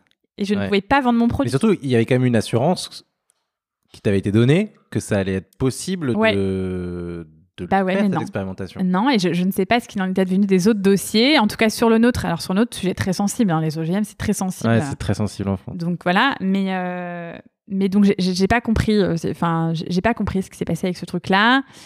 Pourtant j'étais bien encadrée, je parlais avec les bonnes personnes, je, je- j'ai pas compris ce qui s'est passé et je la, me suis la juste politique, dit. c'est un monde aussi avec Ouais. ses règles à part. euh, certains, certains Et de l'autre côté, j'ai eu des bonnes surprises hein, parce que les gens étaient vraiment, tu vois, j'ai pris un café avec Nicolas Hulot. Enfin, je me suis retrouvée à New, oui, parce que j'ai voyagé avec Macron en Chine, mais j'ai aussi voyagé avec François Hollande à New York. euh, où- on m'a on m'a appelé en me disant, est-ce que demain tu veux rencontrer François Hollande à New York? Je fais, ouais, j'arrive. j'ai pris un avion, je suis partie à New York. euh, Et là, il y avait Nicolas Hulot que j'ai rencontré. Ensuite, on s'est pris un café à Paris dans un petit café trop mignon. Enfin, les gens étaient réceptifs, quoi.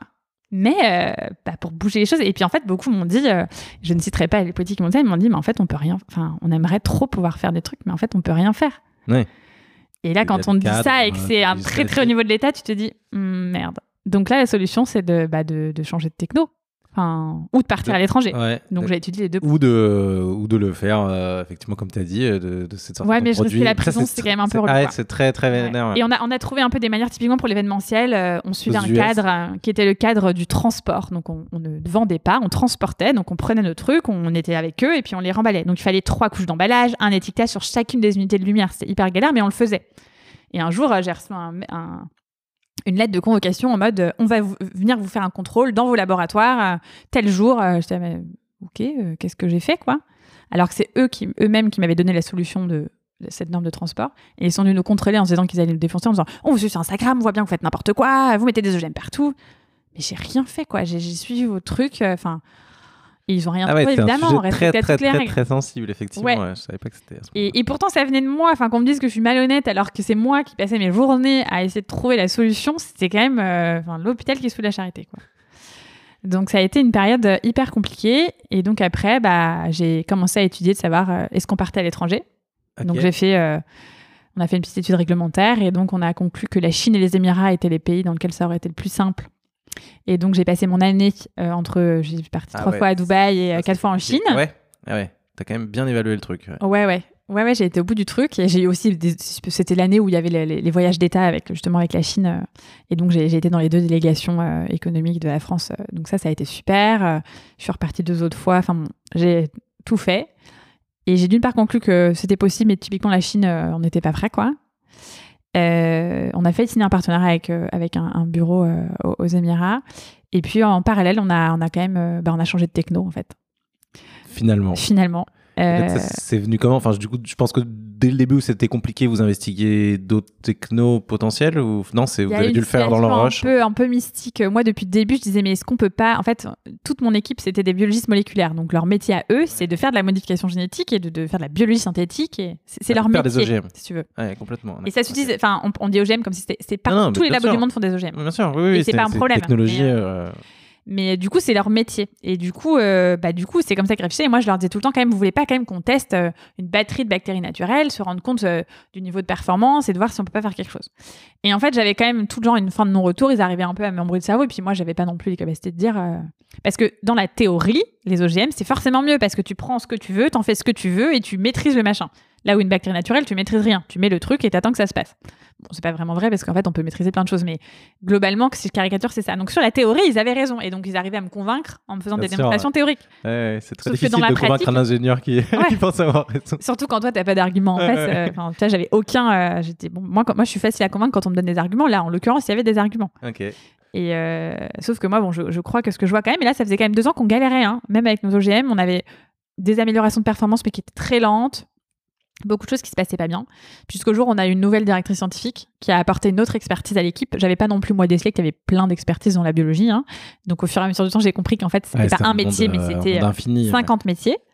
Et donc, en apportant un peu des briques différentes sur l'expertise, euh, j'ai dit, bon, là, maintenant, euh, c'est le moment, c'est une nouvelle personne, euh, elle, elle va tester les, les bactéries naturelles parce qu'il faut que ça se fasse. c'était à quel timing ça? Parce que un changement de directeur scientifique donc je suppose qu'il y a une histoire aussi derrière Ouais, il y a une histoire qu'il a voulu partir, il a déménagé euh, je dis pour ce- des raisons perso qui étaient. donc il a fallu retrouver un autre direct donc, il a fallu, c'était compliqué, hein, ça a pris un, on a eu un an sans directeur, Ah ouais, parce qu'on a recruté voilà, quelqu'un, ça, c'était pas bien passé, on a eu un an sans direction technique. Aïe. Donc je dirais pas que c'est un an de perdu parce qu'on avait quand même quatre docteurs dans l'équipe et deux ingénieurs. Ah ouais, donc, ouais, euh, ouais. Mais euh, quand même, c'est moi qui prenais ce rôle-là et euh, déjà je découvrais tout ce qui se passait pas bien parce que j'ai mis les mains vraiment dedans et du coup ça m'a ça m'a vachement euh, atteinte quoi, me dire non mais c'est pas possible, pourquoi est-ce qu'on fait ça et pas ça, comment est-ce qu'on en fait, ça, c'est hyper dur, effectivement. Je, je comprends en tant que fondatrice, quand un, un directeur scientifique qui est censé gérer ça, bah, tu as tendance peut-être à tout lui déléguer au début. Sans- ce, qui est, ce qui est normal. Non, mais, Mais en fait, tu as quand même envie de comprendre comment marche la recherche, de le faire plus vite, parce qu'en plus, la recherche, euh, peut-être euh, ils travaillent un peu dans leur coin. Enfin, il y a plein de, Ouais. de travers qu'ils peuvent avoir que tu pas envie d'avoir dans une entreprise. Euh, et donc, je comprends que c'est- difficile de, gérer ça euh, dans sa première boîte. Ouais. Et c'est vrai que quand je me suis rendu compte de ça, qu'effectivement on, on bossait comme un comme un labo de recherche académique et pas comme une entreprise, Ouais. ça m'a Ils font pas du tout aux États-Unis, mais en culture française, c'est- ça m'a un peu paralysée et euh, et donc et donc j'ai mis beaucoup de temps avant de trouver quelqu'un d'autre. Donc dis un an sans personne. Enfin avec partiellement quelqu'un abandonné. Mais donc ça a été quand même long. Et donc c'est une période où bah t'avances pas comme tu devrais avancer non plus parce que t'avances un peu tâton. Moi j'essayais de rattraper un peu les trucs qui me semblaient enfin de remettre des directions là où il me semblait qu'on avait perdu la bonne direction. Mais bon bah difficile de convaincre aussi mes équipes euh, qui euh, qui même si euh, je pense qu'ils me suivent et ils ont confiance, bah en fait euh, je suis rien. Enfin je veux dire, euh, ils avaient tous euh, 15 ans de plus que moi et Ah des ouais, doctorats en, poche et moi je suis là, Ouais. j'ai 23 ans, je suis petite designer et je vais te dire comment tu dois faire ta recherche, tu vois. Donc c'est un peu compliqué très pour eux. ouais. Et et donc voilà, il y a eu un peu ce moment de pas moins de flottement, mais en tout cas sans, avec peu de résultats. Et donc dès qu'on a commencé à travailler sur les bactéries naturelles, tout de suite on a eu un énorme gap en termes de résultats. Ah ouais, à ce point-là Ouais. Et c'était euh, donc à peu près au moment où, les- où Bah, vous étiez bloqué au niveau du. Ouais, ça faisait. En gros, ce blocage, il s'est fait pendant cette année-là où on a bien galéré et où du coup, moi, j'ai fait d'autant plus de lobby pour se dire il faut qu'on trouve une solution. Et au début de l'année suivante, donc en 2018, on a commencé à tester les, les bactéries naturelles et, euh, et en fait, ça marchait, ça marchait bien. Très belle ça histoire. marchait bien et euh, et donc d'un côté, tu te dis bon bah j'ai perdu trois ans. euh, à développer un truc qui en fait n'est pas et en fait non parce qu'on a appris des millions de choses sur la bien sûr, bionaissance bien voilà. mais c'est sûr que ça aurait pu du coup aller, aller plus plus vite. mais bon bah c'est comme ça C'est- l'histoire et ça, on va pas la changer. Et donc voilà on a commencé à, à bosser là-dessus et euh, et là j'ai une, une manière de me dire bon bah maintenant on peut développer un truc en France. Euh, quel est le prochain produit qu'on sort? On n'est pas encore prêt pour faire de l'urbain. Quel est le prochain produit qu'on sort? Et on a commencé à réfléchir un petit peu comme ça Et donc, quel était le, le prochain produit et quel était le produit Euh, Et ben en fait, on, ça faisait donc trois ans qu'on faisait de l'événementiel maintenant, donc ça marchait bien. On avait euh, Déjà avec l'ancienne version sur les. ouais, ouais, ouais. Bah oui, avec cette norme de transport euh, où on C'était très packagé, d'accord. Ouais. Ok. on se débrouillait pour en faire. On, a, on avait à ce moment-là. Et avec des résultats de euh, performance un peu plus faibles, c'est ça que, que ce qui s'est passé quand tu es passé. qui s'est passé après, mais c'était quand même, c'était des belles installations. Enfin, on avait, on a fait beaucoup de progrès Ah, hein, quand J'avais même en trois ans. allez voir les photos sur le site de Glowy, elles sont super. On a fait beaucoup de progrès euh, pendant ces trois années euh, sur notre, manière de produire. Au début, ça nous prenait euh, peut-être deux semaines entières à plein temps de produire, je sais pas, 50 unités de lumière. Au bout de un an, un an et demi, on pouvait en produire euh, 600 en quatre jours, tu vois. Donc, avec des performances qui étaient meilleures, avec des, des, des- un- de la lumière. Je dis que les performances, on, on, on peut, on peut améliorer, mais en fait, c'est quand même faux. Enfin, à la fin, on avait quand même quasiment une, une semaine de lumière en continu. Enfin, Ah ouais, ouais, c'est ça. il y, a eu quand même des choses. Hein. Ça change beaucoup. Ouais, Mais euh, typiquement, sur le plan de l'intensité, on n'avait pas un gap de dingue. euh, et, euh, et voilà. Et donc, et donc on, a, on avait cette expérience de l'événementiel où on se rendait compte qu'il y avait un truc qui se passait quand les gens étaient immergés dans la bionaissance, une espèce de, de fascination, de relaxation, d'apaisement. Et on s'est dit, euh, est-ce qu'on n'en ferait pas justement euh, une expérience de relaxation euh, liée à la nature? Et donc, on a commencé à dessiner ce qu'on appelle la, ce qu'on a appelé la Glow Zen Room, qui est une expérience de relaxation qui utilise la bioluminescence et le, design biophilique. Donc, c'est vraiment créer le maximum de code qui se rattache à la nature pour te créer cette bulle dans laquelle tu peux te détendre totalement. Donc, on s'est basé sur plein de principes de relaxation qui existent, en fait, en cumulant tout ça avec la bioluminescence. C'est c'est qui la cible? C'était euh, les, les hôtels et les spas. Ok. Tous les, tous les espaces de bien-être, en fait, de manière générale. D'accord. Donc effectivement, euh, oui, si en fait il y, aurait le hammam, le sauna, et puis un peu plus loin dans un coin une salle. exactement. euh, Exactement. ah d'accord, très très Ouais. sympa. Ouais. Donc, euh, donc on a commencé à, on a commencé à faire ça. Alors, je j'ai pas raconté les, les, les- quand même les gros, gros fails qu'on a eu sur l'événementiel avant, mais on en a également eu des très compliqués sur euh, sur la Golden Room puisqu'on a décidé donc on, a vendu la première à, dans le cadre d'une campagne de communication d'Air France. Elle devait être installée à Roissy Charles de Gaulle dans le dans le salon VIP.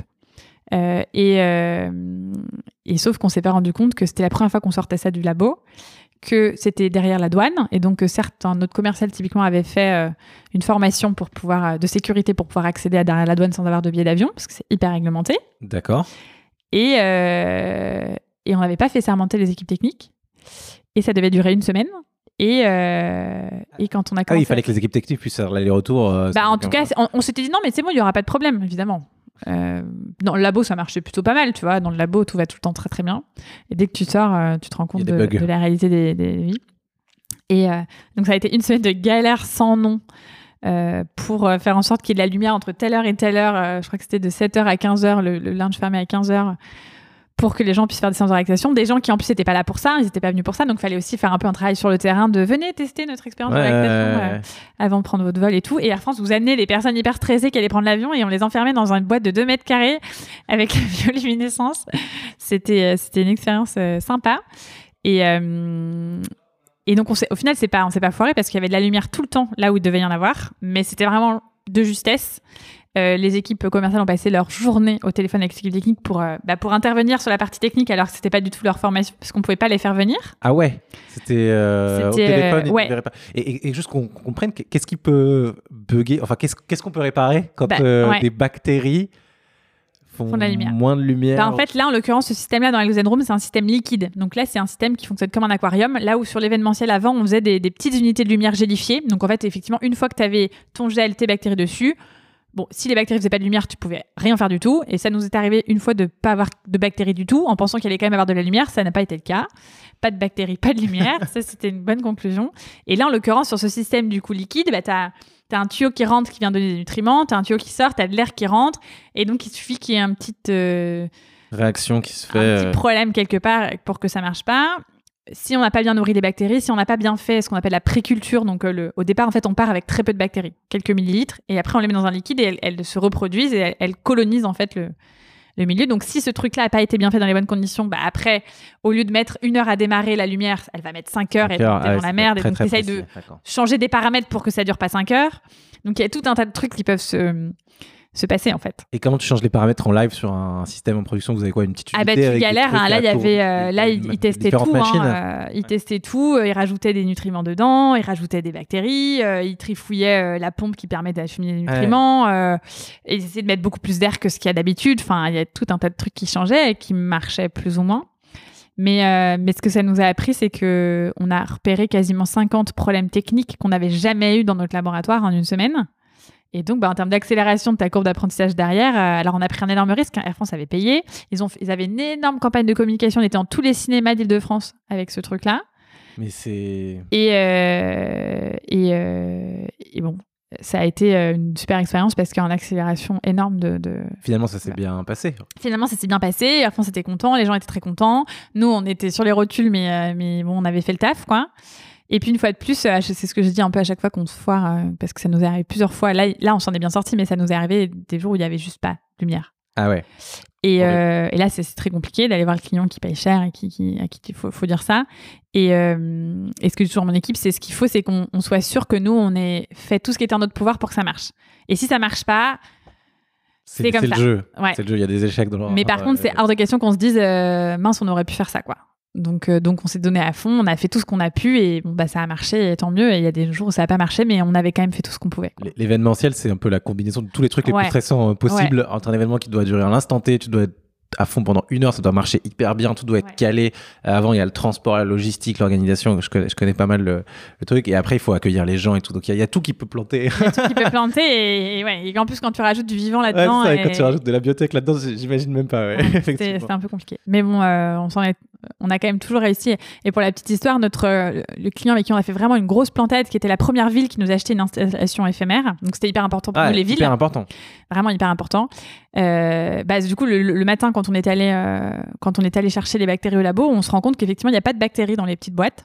On se dit, bon, ça va pousser, tranquille. Et on arrive, euh, on fait 4 heures d'installation sur le lieu, lumière allumée, sans jamais se dire, on va éteindre la lumière quand même vérifier s'il n'y a pas un Le peu test. de bioluminescence. Puis au bout de 4 personne heures, on avait teste. tout installé au plafond et tout. C'était un tunnel euh, immense en plus. On n'avait jamais fait un truc aussi gros. Et là, on éteint la lumière et là, on se retrouve tous comme des cons dans le noir total. Et là, on se dit, merde, en fait, il n'y a pas de bactéries, donc il n'y a pas de lumière. Ça a du sens, mais on peut rien faire. Donc là, il a fallu aller voir le maire. C'était un événement de deux jours en disant, bah écoutez, monsieur le maire, euh, je, je suis désolée, il n'y a pas de lumière. Donc là, on a rappelé toute l'équipe, on, a tout démonté, on est reparti au labo, j'ai appelé, ils sont venus avec leurs enfants et tout, on a trifouillé, vraiment c'était trifouillé quoi, les trucs pour euh, se dire vas-y on va gratter, on va réétaler, on va pour que ça marche quoi. Et moi je devais partir en déplacement et j'avais dit à mon équipe demain matin, si vous voyez qu'il n'y a pas de lumière ou pas de bactéries, vous n'y allez pas, on a fait le plus dur. On leur a dit que ça marchait pas, donc tant pis s'il n'y a pas de deuxième jour, enfin vous n'y allez pas. Je ne sais pas pour quelle raison, ils y sont allés.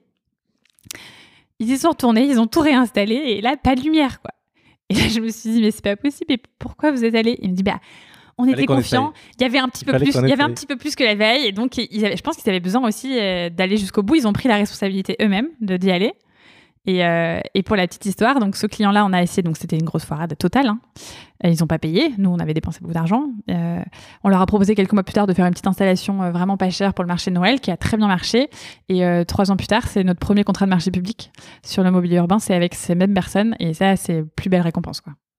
Ouais, ça c'est une très belle histoire parce que c'est vrai que il va y avoir des plantages dans, n'importe quel projet entrepreneurial et, en fait la personne qui, vous achète alors que vous, êtes, vous encore rien prouvé sur un truc comme ça il sait qu'il prend un risque. Enfin, normalement, ouais, mais, ouais, mais normalement il, quand même un peu, il s'en rend pas forcément compte et sur le moment il sera peut-être pas content.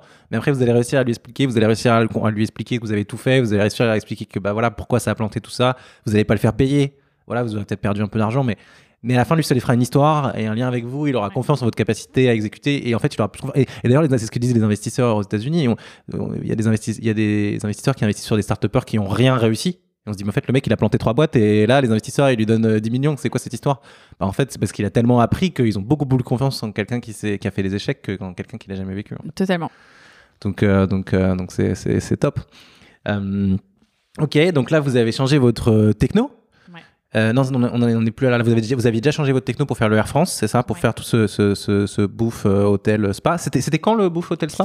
Le, ce, démo chez Air France, c'était euh, fin 2018. Fin 2018. Et donc là, donc depuis 2018, vous avez essayé sûrement de commercialiser cette euh, box à, plein d'endroits. Comment ça s'est passé Pendant un an, on a euh, à la fois travaillé pour l'amélioration technique de tous les problèmes qu'on avait vus pour que le système fonctionne mieux, et en parallèle, commencer à se faire une place dans ce milieu-là, ce qui est, très personne nous connaissait. Encore un autre milieu parce que vous avez fait encore un autre milieu. la ville et ça un autre milieu qui est très fermé, hein, très très petit mais très fermé, qui a ses habitudes. Enfin, c'est un peu des marchés millénaires euh, où il y a des pratiques euh, traditionnelles et voilà. Donc, euh, mais les équipes ont fait vraiment un super boulot. On s'est assez vite, en, six mois, on, on, avait déjà un bon pipeline. Enfin, et on avait signé du coup en juillet trois contrats pour faire des installations fixes. Donc, c'est la première fois qu'on a des installations fixes qui devaient fonctionner sans nous. On n'avait jamais fait une installation où on n'était pas là, parce que là, c'était plus de l'éphémère, c'était du fixe. Et donc, ça se régénère avec un système de. C'est un... tu, tu... viens le nourrir, en fait. Tu viens le nourrir, euh, tu viens le nourrir et donc ça, ça, ça, fonctionne. Et, Il faut le euh, recharger? Ouais, les, les, clients euh, viennent le nourrir comme ils nourriraient un poisson, quoi. Ok, trop bien. Et, euh, et, donc, euh, et donc, c'est vraiment, il y a eu un super boulot qui a été fait. On devait lancer fin d'année, et puis il y a eu un peu un rush de dernière minute. Euh, ah oui, non, il y a quand même un petit détail, c'est que cette même année-là, on a eu une très très grosse financière interne, un gros échec de levée de fonds, euh, qui s'est soldé euh, en mars par plus de trésorerie du tout. On était à ce moment-là 18, et c'était soit on mourait tous en même temps, soit bah, je prenais des décisions hyper difficiles de me dire il faut qu'on réduise les dépenses, et donc la seule manière de le faire, c'est de, de, bah, de, de, séparer de les trois quarts de l'équipe difficile. Ah, moment, moment le plus dur de la vie d'entrepreneur, je, je, je, pense. Je ne l'ai pas vécu, mais beaucoup, beaucoup d'entrepreneurs l'ont vécu, nous l'ont déjà raconté. Et d'autant que c'était un moment, je pense qu'un an et demi en arrière, où on avait des galères, où la techno avançait pas comme on voulait, où il y avait ce problème d'OGM, etc., je me serais dit, bon, bah, peut-être que c'est le moment de s'arrêter. Là, ça marchait très bien. On avait des super progrès techno, on avait des super, un super pipe commercial. Je, je sentais que c'était pas le moment de s'arrêter, quoi. C'était et, euh, et puis j'ai appris que j'étais enceinte aussi euh, exactement à ce moment-là, euh, la veille d'avoir convoqué tout le monde pour dire maintenant s'il y a un problème, il faut qu'on fasse des choses. Donc, Beaucoup de choses en même histoire, temps. histoire de, de, faciliter un petit peu la, la, situation et la gestion du stress. Et, et, donc voilà, j'ai dû prendre cette décision hyper dure parce que c'est des gens qui étaient avec nous depuis trois ans que j'aimais beaucoup, même s'il y avait commencé à y avoir pas mal de problèmes en interne, on commençait à être une taille un peu critique, hein, quasiment 20 personnes, c'est pas la même gestion, tu as un effet de groupe, tu as beaucoup de problèmes RH qui se posent qui se posaient pas avant. Enfin, c'était devenu quand même assez compliqué à gérer, mais en attendant, euh, euh, moi je suis pas là pour faire ça toute seule. J'avais des équipes, euh, je voyais que ces gens-là, ils avaient acheté des maisons, ils avaient fait des enfants parce qu'ils avaient confiance dans leur boulot, etc. Et que bah, là, j'allais tous les planter, quoi. Donc, donc ça a été hyper, hyper, hyper dur. C'était quoi la, la, la, raison, sans forcément entrer dans le détail, mais c'était une levée de fonds qui était prévue avec des investisseurs et que tu avais dit des accords de principe et ensuite qu'il avait... Ouais. On a fait, on a fait des due diligence, euh, pas cinq, je pense, due diligence, euh, avec des fonds hyper différents. Donc, tu avais un fonds d'impact, un fonds qui était spécialisé dans l'hôtellerie, un fonds qui était plus biotech, un fonds sur la ville. Et en fait, il y en avait aucun qui se retrouvait dans tenté, tout. Ouais, ouais. Et, euh, et, les due deals sont allés loin. On a beaucoup, beaucoup travaillé. J'avais recruté un CFO euh, expérimenté pour ça avec moi, etc. Et, euh, et on y croyait, quoi. Et en fait, quand ça a planté, bah, bah on n'avait plus suffisamment de trésor pour recommencer un process de, de, de levée de fonds de minimum six mois. Et donc, euh, donc le drame. donc le drame. Et, euh, et, donc on a commencé par d'abord couper des activités. On avait quatre activités à ce moment-là, donc on en a coupé deux. Euh, il y avait l'événementiel, il y avait la Glosen Room, euh, il y avait la partie ville. Donc c'était à la partie ville qui marchait en gros, quand même en... bah, enfin toi il y avait de la recherche qui était faite ah, oui. c'était de la recherche plus long terme. D'accord d'accord. Et, euh, et, après on avait une partie où on faisait des partenariats industriels de, de co-développement avec des marques euh, différentes. Donc on avait quelques contrats en cours. D'accord. Euh, voilà. Donc on avait ces quatre trucs là c'est ça aussi qui a été compliqué je pense pour les investisseurs d'avoir quatre marchés différents ça a été compliqué. Même si technologiquement parlant ça avait du sens parce que c'était plus c'était vos, ça, ça y allait crescendo. Du prototype, ouais, en fait. Exactement. Donc pour nous, ça avait du sens de commercialiser ça, mais bon, c'est vrai que c'était compliqué à, à, expliquer. Et donc, on avait commencé par couper l'événementiel en me disant. Euh, euh, si, enfin, voilà, on, on, on coupe d'abord ça. Ensuite, on coupe euh, tout ce qui est re recherche très fondamentale, qui nous rapporte rien tout de suite. Et donc, on se concentre sur euh, la même technologie qui est la Room et l'urbain qui sont exactement la même techno mais avec des degrés de maturité différentes. Euh, et donc commercialement sur la Glosen Room et, euh, et ensuite sur le mobilier urbain. Et puis en fait ça n'a pas suffi. Donc j'ai dû recouper encore. Et donc on s'est retrouvé à 5 6 mois plus tard. Et là c'est plus le même enfin euh, t'as l'impression ouais, de repartir ça, à zéro quoi. prime, ça peut ouais. être... parce que euh, t'as plus le même truc. Et en parallèle on avait signé des contrats pour la Room. Donc il fallait qu'on les délivre quand même. Et à 5 tu délivres pas la même chose qu'à 20 hein. donc il fallait que ça se passe quoi euh, sans compter l'impact que ça a sur les équipes, même ceux qui restent, hein, qui se sentent hyper coupables, qui va forcément, il y a un truc qui se casse à un moment donné, tu vois, t'as beau euh, être là avec tes équipes et essayer de reconstruire le truc, euh, bah, a un moment donné, euh, c'est hyper compliqué pour tout le monde, y compris pour moi, hein, mais moi, j'avais pas le droit de, moi, je pouvais pas lâcher, quoi. Euh, moi, j'avais le mauvais rôle dans ce, ce truc-là, parce que je comprends totalement qu'on me mette ça sur le dos, tu vois, c'est ma responsabilité en tant que chef d'entreprise, quoi. Mais, ouais, c'est ton rôle voilà, c'est mon rôle. Mais bon, il y a un peu Sandra CEO et Sandra humaine, tu vois. Et euh, Sandra CEO était hyper en phase avec ce qu'elle était en train de faire parce qu'elle savait que c'était la bonne chose. Et Sandra humaine euh, en chiait en plus d'être enceinte, quoi. Ouais. donc, euh, donc bon, mais je, je sais que j'ai pris la bonne décision aujourd'hui et donc je le regrette pas, mais ça a été. Et en tant que solo founder, parce que Ouais.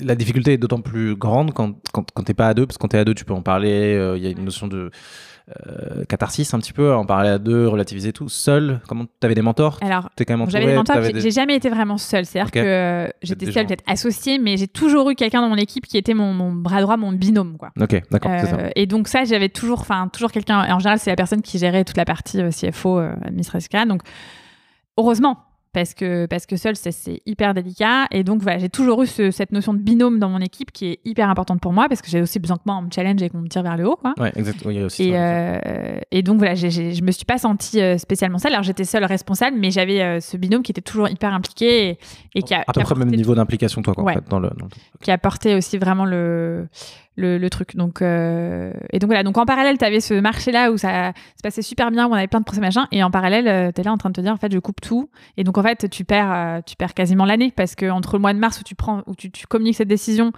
le mois de juillet où tu plus qu'à 5, l'été où tu essaies de reconstruire un petit peu euh, l'équipe et de faire quelque chose et de, se dire, OK, attends, qui fait quoi? Parce qu'à 5, on fait vraiment pas la même chose. Bah, c'est un peu compliqué. Et moi, je partais en congé mat euh, en octobre. Je voulais absolument faire Ouais. un congé mat. Ouais. Donc, euh, La vie, la vie doit poursuivre son Euh, cours, même quand tu as une entreprise, Et, euh, tu deviens complètement fou. Et- moi, ça m'a beaucoup aidé. euh, ça m'a beaucoup aidé d'ailleurs d'être d'être enceinte parce que bon, au-delà du stress, qui je pense n'était pas su- super pour mon bébé, mais euh, je me suis dit bon bah si Chloé s'arrête demain, il y a une vie derrière. Ça m'a fait réaliser qu'il y avait une vie derrière. J'avais aussi une vie quand j'avais pas d'enfant, mais tu le réalises pas. T'es tellement dans ton truc et tu dis qu'est-ce que je vais faire après, c'est le néant?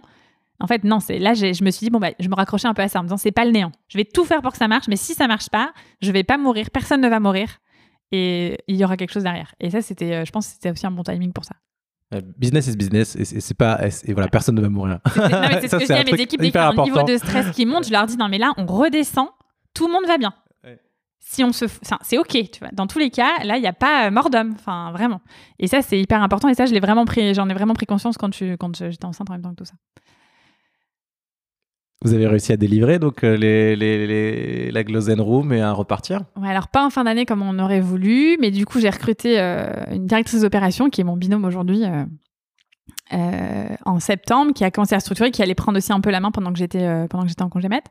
Et donc elle a fait un super boulot de recadrer l'équipe, de, de, recréer une dynamique euh, hyper motivante et, de, de, voilà, de se dire ok on décale. Donc là on a appelé le client en disant on décale de trois mois mais euh, on sait que du coup on va se donner les moyens à 100% parce qu'en parallèle on a il y a beaucoup de choses en parallèle. En parallèle en septembre à ce moment-là on a signé euh, une enfin on a fait un bridge en equity crowdfunding encore. Encore? D'accord. Bah, pour pouvoir financer en se disant on va pas réussir à lever en equity crowdfunding euh, de quoi financer trois ans de recherche. Par contre, on peut financer notre développement commercial sur la Glosen Room. Et donc, on a fait ce bridge-là. Et le même mois, on a signé euh, notre premier contrat de marché public sur le mobilier urbain. Donc, euh, voilà, il y avait plein de choses hyper, hyper stimulantes. Et de l'autre côté, il fallait reconstruire et, faire en sorte qu'on ait un produit qui marche en janvier parce que parce qu'on installait. Et, et donc là, moi, je suis partie pendant trois mois. Euh, meilleure, euh, meilleure expérience parce que pour l'équipe, c'est top en fait. De, de toi, d'avoir préparé ton départ et le fait qu'il soit plus dépendant de toi. Et enfin, ça, c'était super. Et, euh, et après, on arrive quand même en février 2020. Là, ça commence à. On se rend pas encore compte que ça va être le roussi dans mmh, quelques mmh, semaines. Mmh. mais, et du coup, première installation. alors, ce que je passe, une bonne galère aussi. On avait déjà installé. on avait deux contrats, un en Belgique et un à Lyon, qu'on devait installer là entre janvier et février. On avait tout préparé, on avait déjà installé une partie en Belgique. Et là, la veille d'aller installer vraiment la bienséance et tout, on appelle pour dire. Room Room. Pour dire c'est bon si on arrive à telle heure. Et le type nous dit non, mais en fait, j'ai fait faillite, je n'existe plus. Pardon? Euh, Pourquoi? Pourquoi nous faire ça à nous là? On Ça faisait six mois qu'on avait signé le contrat. C'est quand même des contrats de 50 000 euros. Euh, on avait dépensé, nous, euh, une montagne d'argent pour, pour mettre le truc en place, il a installé la moitié. Et là, le mec nous dit non, je, je n'existe plus, il n'y a plus d'hôtel. Comment ça, il n'y a plus d'hôtel? Enfin, C'est une des plus belles que j'ai entendues. Donc celle-là, j'avoue qu'on s'y attendait pas. Et, euh, ah, l'enfer. Et, je l'ai encore en congé ils m'ont appelé, ils m'ont dit non, tu peux rien faire. Rien. C'est trop tard. L'argent, il est parti. Ton contrat, il s'envole en fumée. On avait recruté même des... On avait formé et recruté des techniciens itinérants dans la région pour pouvoir opérer nos systèmes, quoi. Enfin, si tu veux, c'était... C'est pas un truc que tu installes comme ça en deux secondes, quoi. Nous, on crée un réseau, on... Ça, ça, ça fait mal à d'y penser là. ça, ça, faisait très très mal et on s'y attendait pas une seule seconde. quoi. C'est arrivé, mais au milieu de nulle part. Donc euh, un bon coup dur. Et d'un côté, l'équipe s'est dit bon, au moins on n'a plus qu'une installation à assurer là ce mois-ci. On va la faire à fond, on va mettre tous les moyens dessus. Et donc, euh, et donc l'installation s'est très bien passée. Et là, deux semaines plus tard, euh, confinement. confinement, fermeture des hôtels. Ouais. Euh, milieu d'hôtellerie euh, et de l'événementiel qui est de, de, revenus totalement inexistants.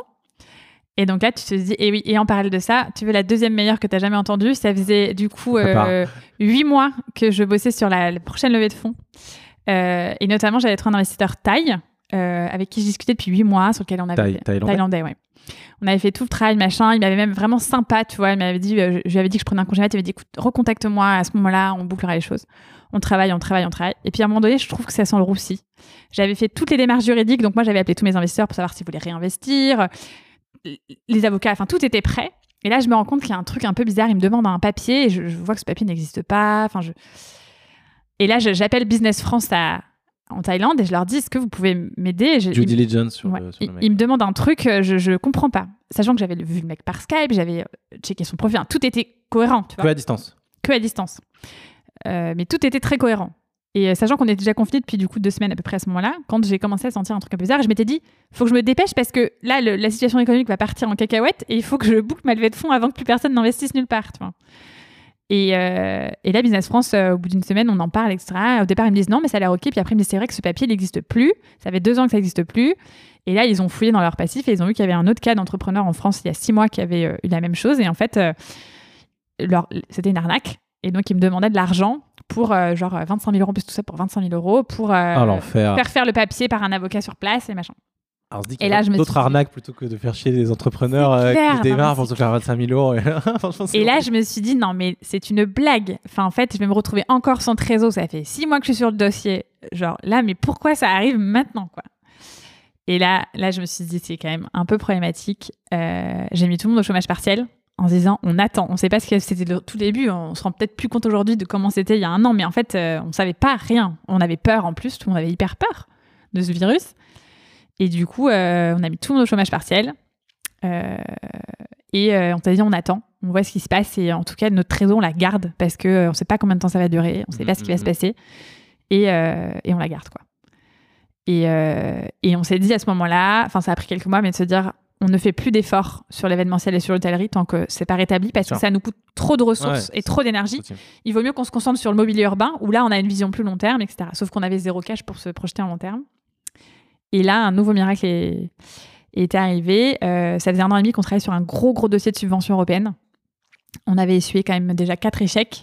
C'est une subvention très compliquée, il y a 2% de taux de réussite. Quand tu dis 4 échecs, ça veut dire 4 refus de repostuler euh, tous les. Euh, tu peux repostuler tous les 3 mois. Tous les 3 mois. Et on avait sauté un euh, parce que j'étais en congé mat. Et voilà. Donc ça, faisait ça faisait un an qu'on posait des dossiers tous les 3 mois.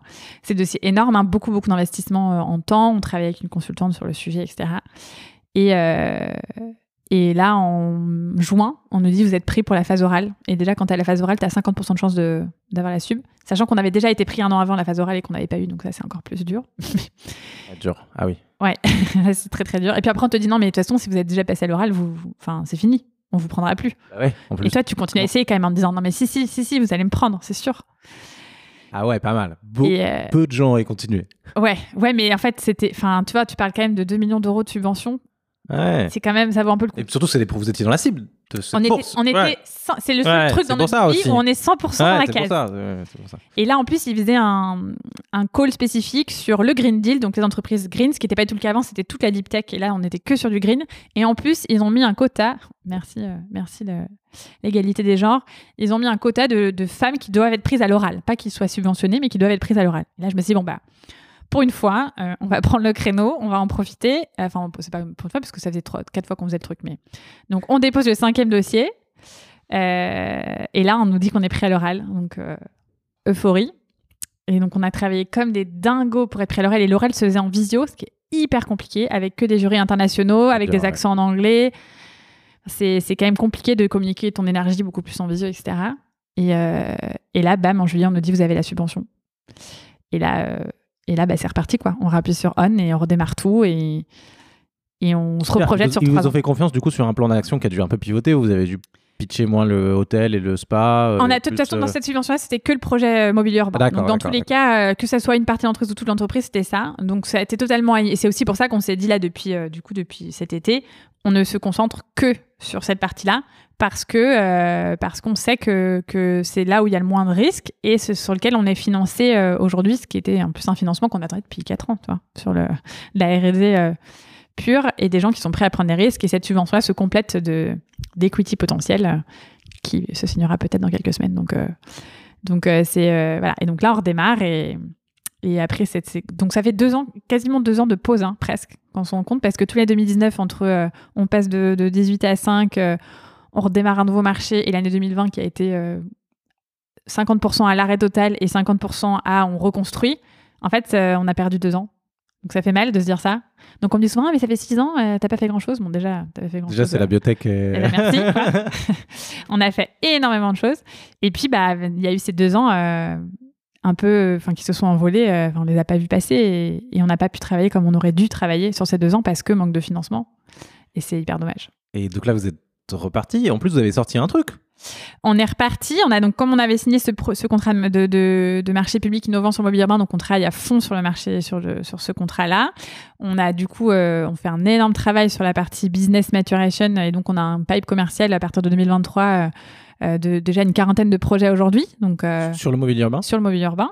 On est, on a entre guillemets c'est des marchés avec des cycles de vente très très longs. Donc ça, ça fait hyper peur aux investisseurs. C'est ce qu'on me dit en ce moment. D'ailleurs, beaucoup les investisseurs me disent trop, trop long les cycles de vente. Bah oui, mais bon. Je pense, je pense que tout le monde aura toujours des craintes par rapport à ton business, mais ouais, tu pourras toujours. Euh, non, mais je, vais leur pourras toujours les convaincre. Hein, non, mais tu sais, j'ai senti une différence euh, quand j'ai été les voir en 2015 et que je suis retournée les voir en 2018-2019. Ils me, ils, me, prenaient vraiment pour euh, une newbie à ce moment-là. Et quand je suis retournée les voir, ils se sont dit bon, quand même, ça fait six ans qu'elle est là. Peut-être peut-être il y a un truc quand même. Ah bah ouais. Peut-être il y a un truc qui se passe et elle est d'une part elle est pas si mauvaise et peut-être que la manière dont elle gère son business n'est pas non plus si, si nulle, tu vois. Donc, euh, bien sûr qu'il y aura des craintes et c'est aussi pour ça que c'est compliqué de trouver des investisseurs sur un projet comme le mien. Et c'est pour ça que la Commission européenne a son rôle à jouer. Ouais, bien sûr, et c'est exactement pour ce genre de projet qu'ils veulent jouer ce rôle.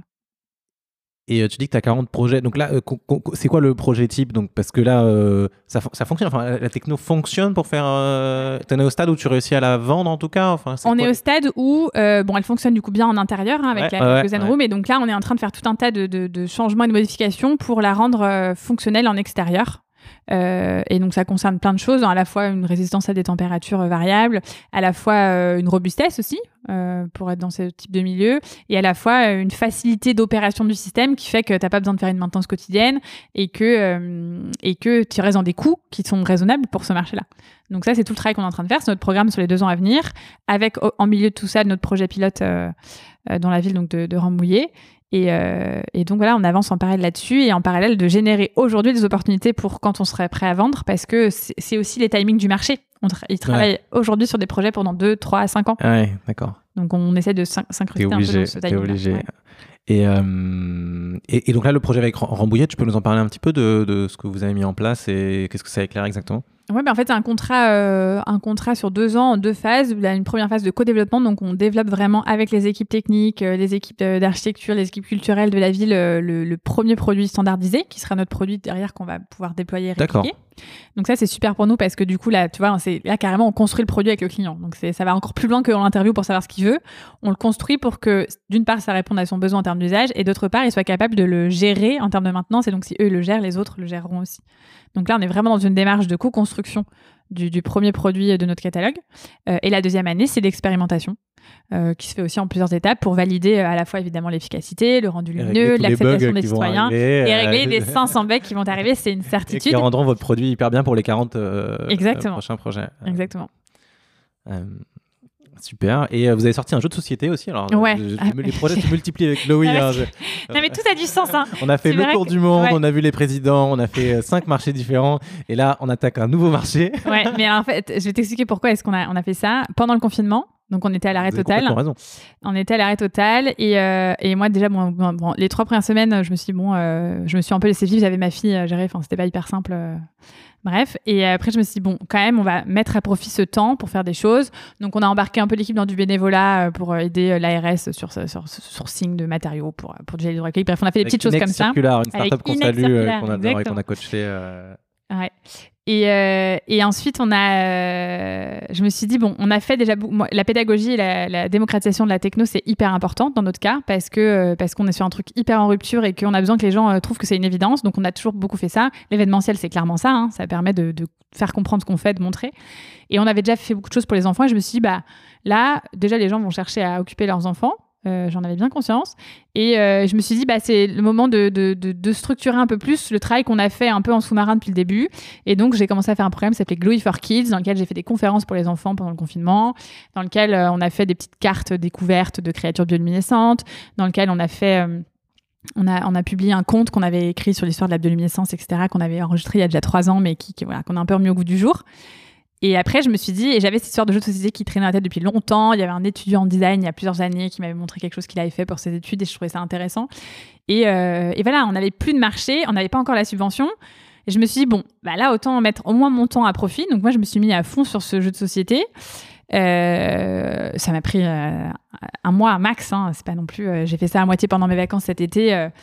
Euh, euh, mais je me suis dit c'est cool parce que c'est un truc physique. D'une part, mine de rien, si- imaginons qu'on n'ait pas la subvention, ce qui était quand même une des, il y avait 90% de probabilité qu'on l'ait pas, enfin 98 même si on Ouais, compte euh, ouais, ouais. 2% de taux de réussite. Bah au moins on aura un produit qui sera vendable, qui ne prendra pas de temps à la R&D, qui pourra faire son travail. Euh, et euh, le confinement ou le Covid ne nous enlèvera pas ça quoi. Et du coup, je me suis dit bon bah allez j'y vais, ça, ça m'amuse. Euh, J'ai un peu retrouvé mon âme de créatrice et ça m'a fait aussi beaucoup de bien à moi de euh, m'enlever un peu de mes problèmes et de faire sur un, truc. truc ouais. plus court terme aussi. Quand on a Ouais, un projet très long terme, c'est un peu c'est très très fatigant. Et un truc euh, hyper court terme, hyper exécution. concret, euh, exécution, et donc, on s'est dit, on le lance en campagne de crowdfunding euh, en septembre, ou en, oc- en octobre, je pense. Euh, en attendant, on structure tout ça, on fait des partenariats, on fait produire le jeu en France, on fait un truc éco-responsable. Et, et voilà, et on a testé le jeu tout l'été avec plein de gens, avec plein de trucs. Et, euh, et je suis hyper fière de ce jeu-là. Et il s'avère qu'on a eu la subvention entre temps, donc on n'en fait pas une priorité aujourd'hui. Mais euh, tu vois, on en a vendu. Lui, il a marché, ouais, vous en avez vendu. Ouais, on en a vendu 500 euh, très bien. sur un objectif qui était bien plus faible que ça. Donc, euh, donc on était très contents. Et là, on commence euh, depuis, depuis nos deux semaines à se dire bon, bah maintenant il est là. Autant Ouais. qu'on le distribue. Tu vois, c'est con d'avoir un asset dont tu fais rien, euh, mais il n'y a pas d'équipe dédiée euh, dessus. On est tous focus à fond sur le mobilier urbain. Et donc là, il y a une personne équipée et, une personne.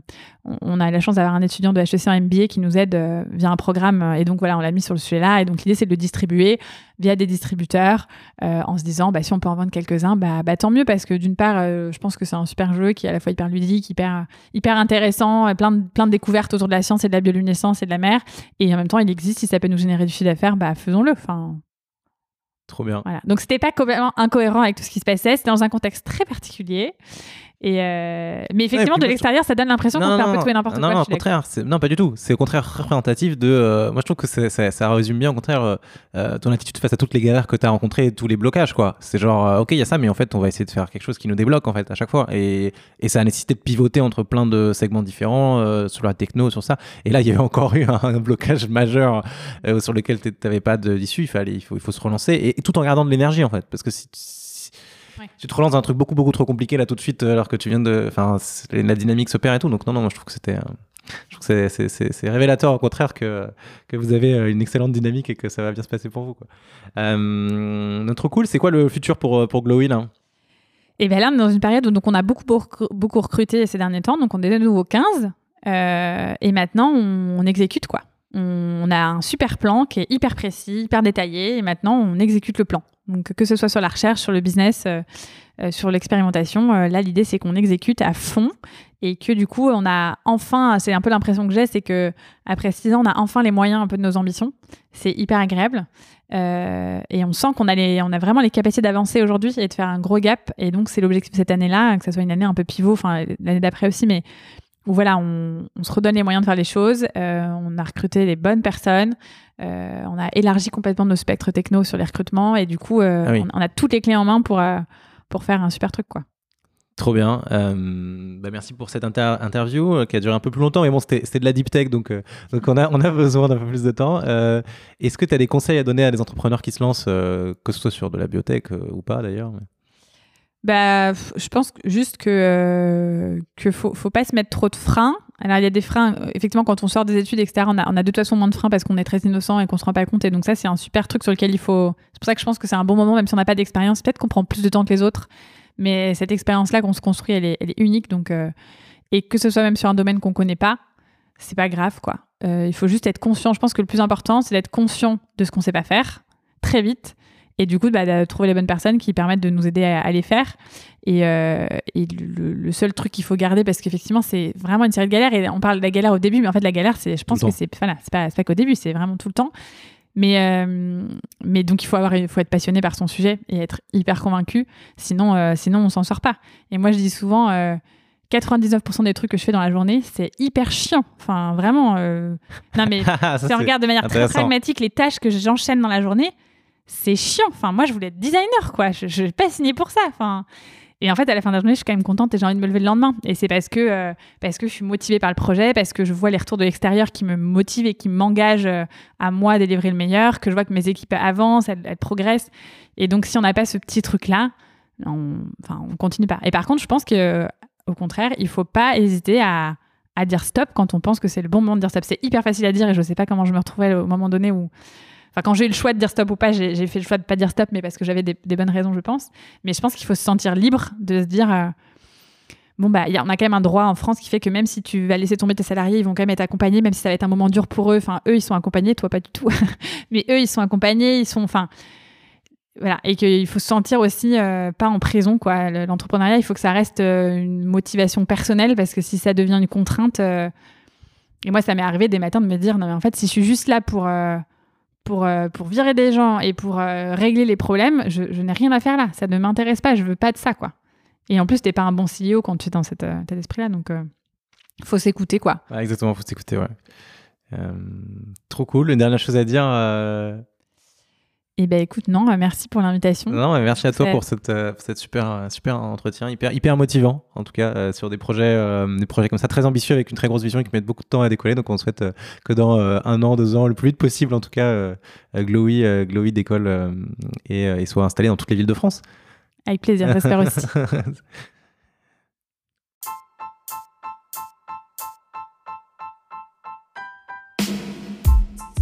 Si vous êtes arrivé jusqu'ici, c'est sûrement que l'épisode vous a plu. Merci de le partager autour de vous et de nous mettre une note 5 étoiles avec un joli commentaire, ça va énormément nous aider à faire connaître le podcast. Évidemment, si vous avez des besoins en accompagnement sur vos projets innovants, n'hésitez pas à contacter Start the Fuck Up, on saura s'occuper de vous. Il suffit de nous écrire sur contact at stfu.pro. Au nom de toute l'équipe, je vous dis à très bientôt.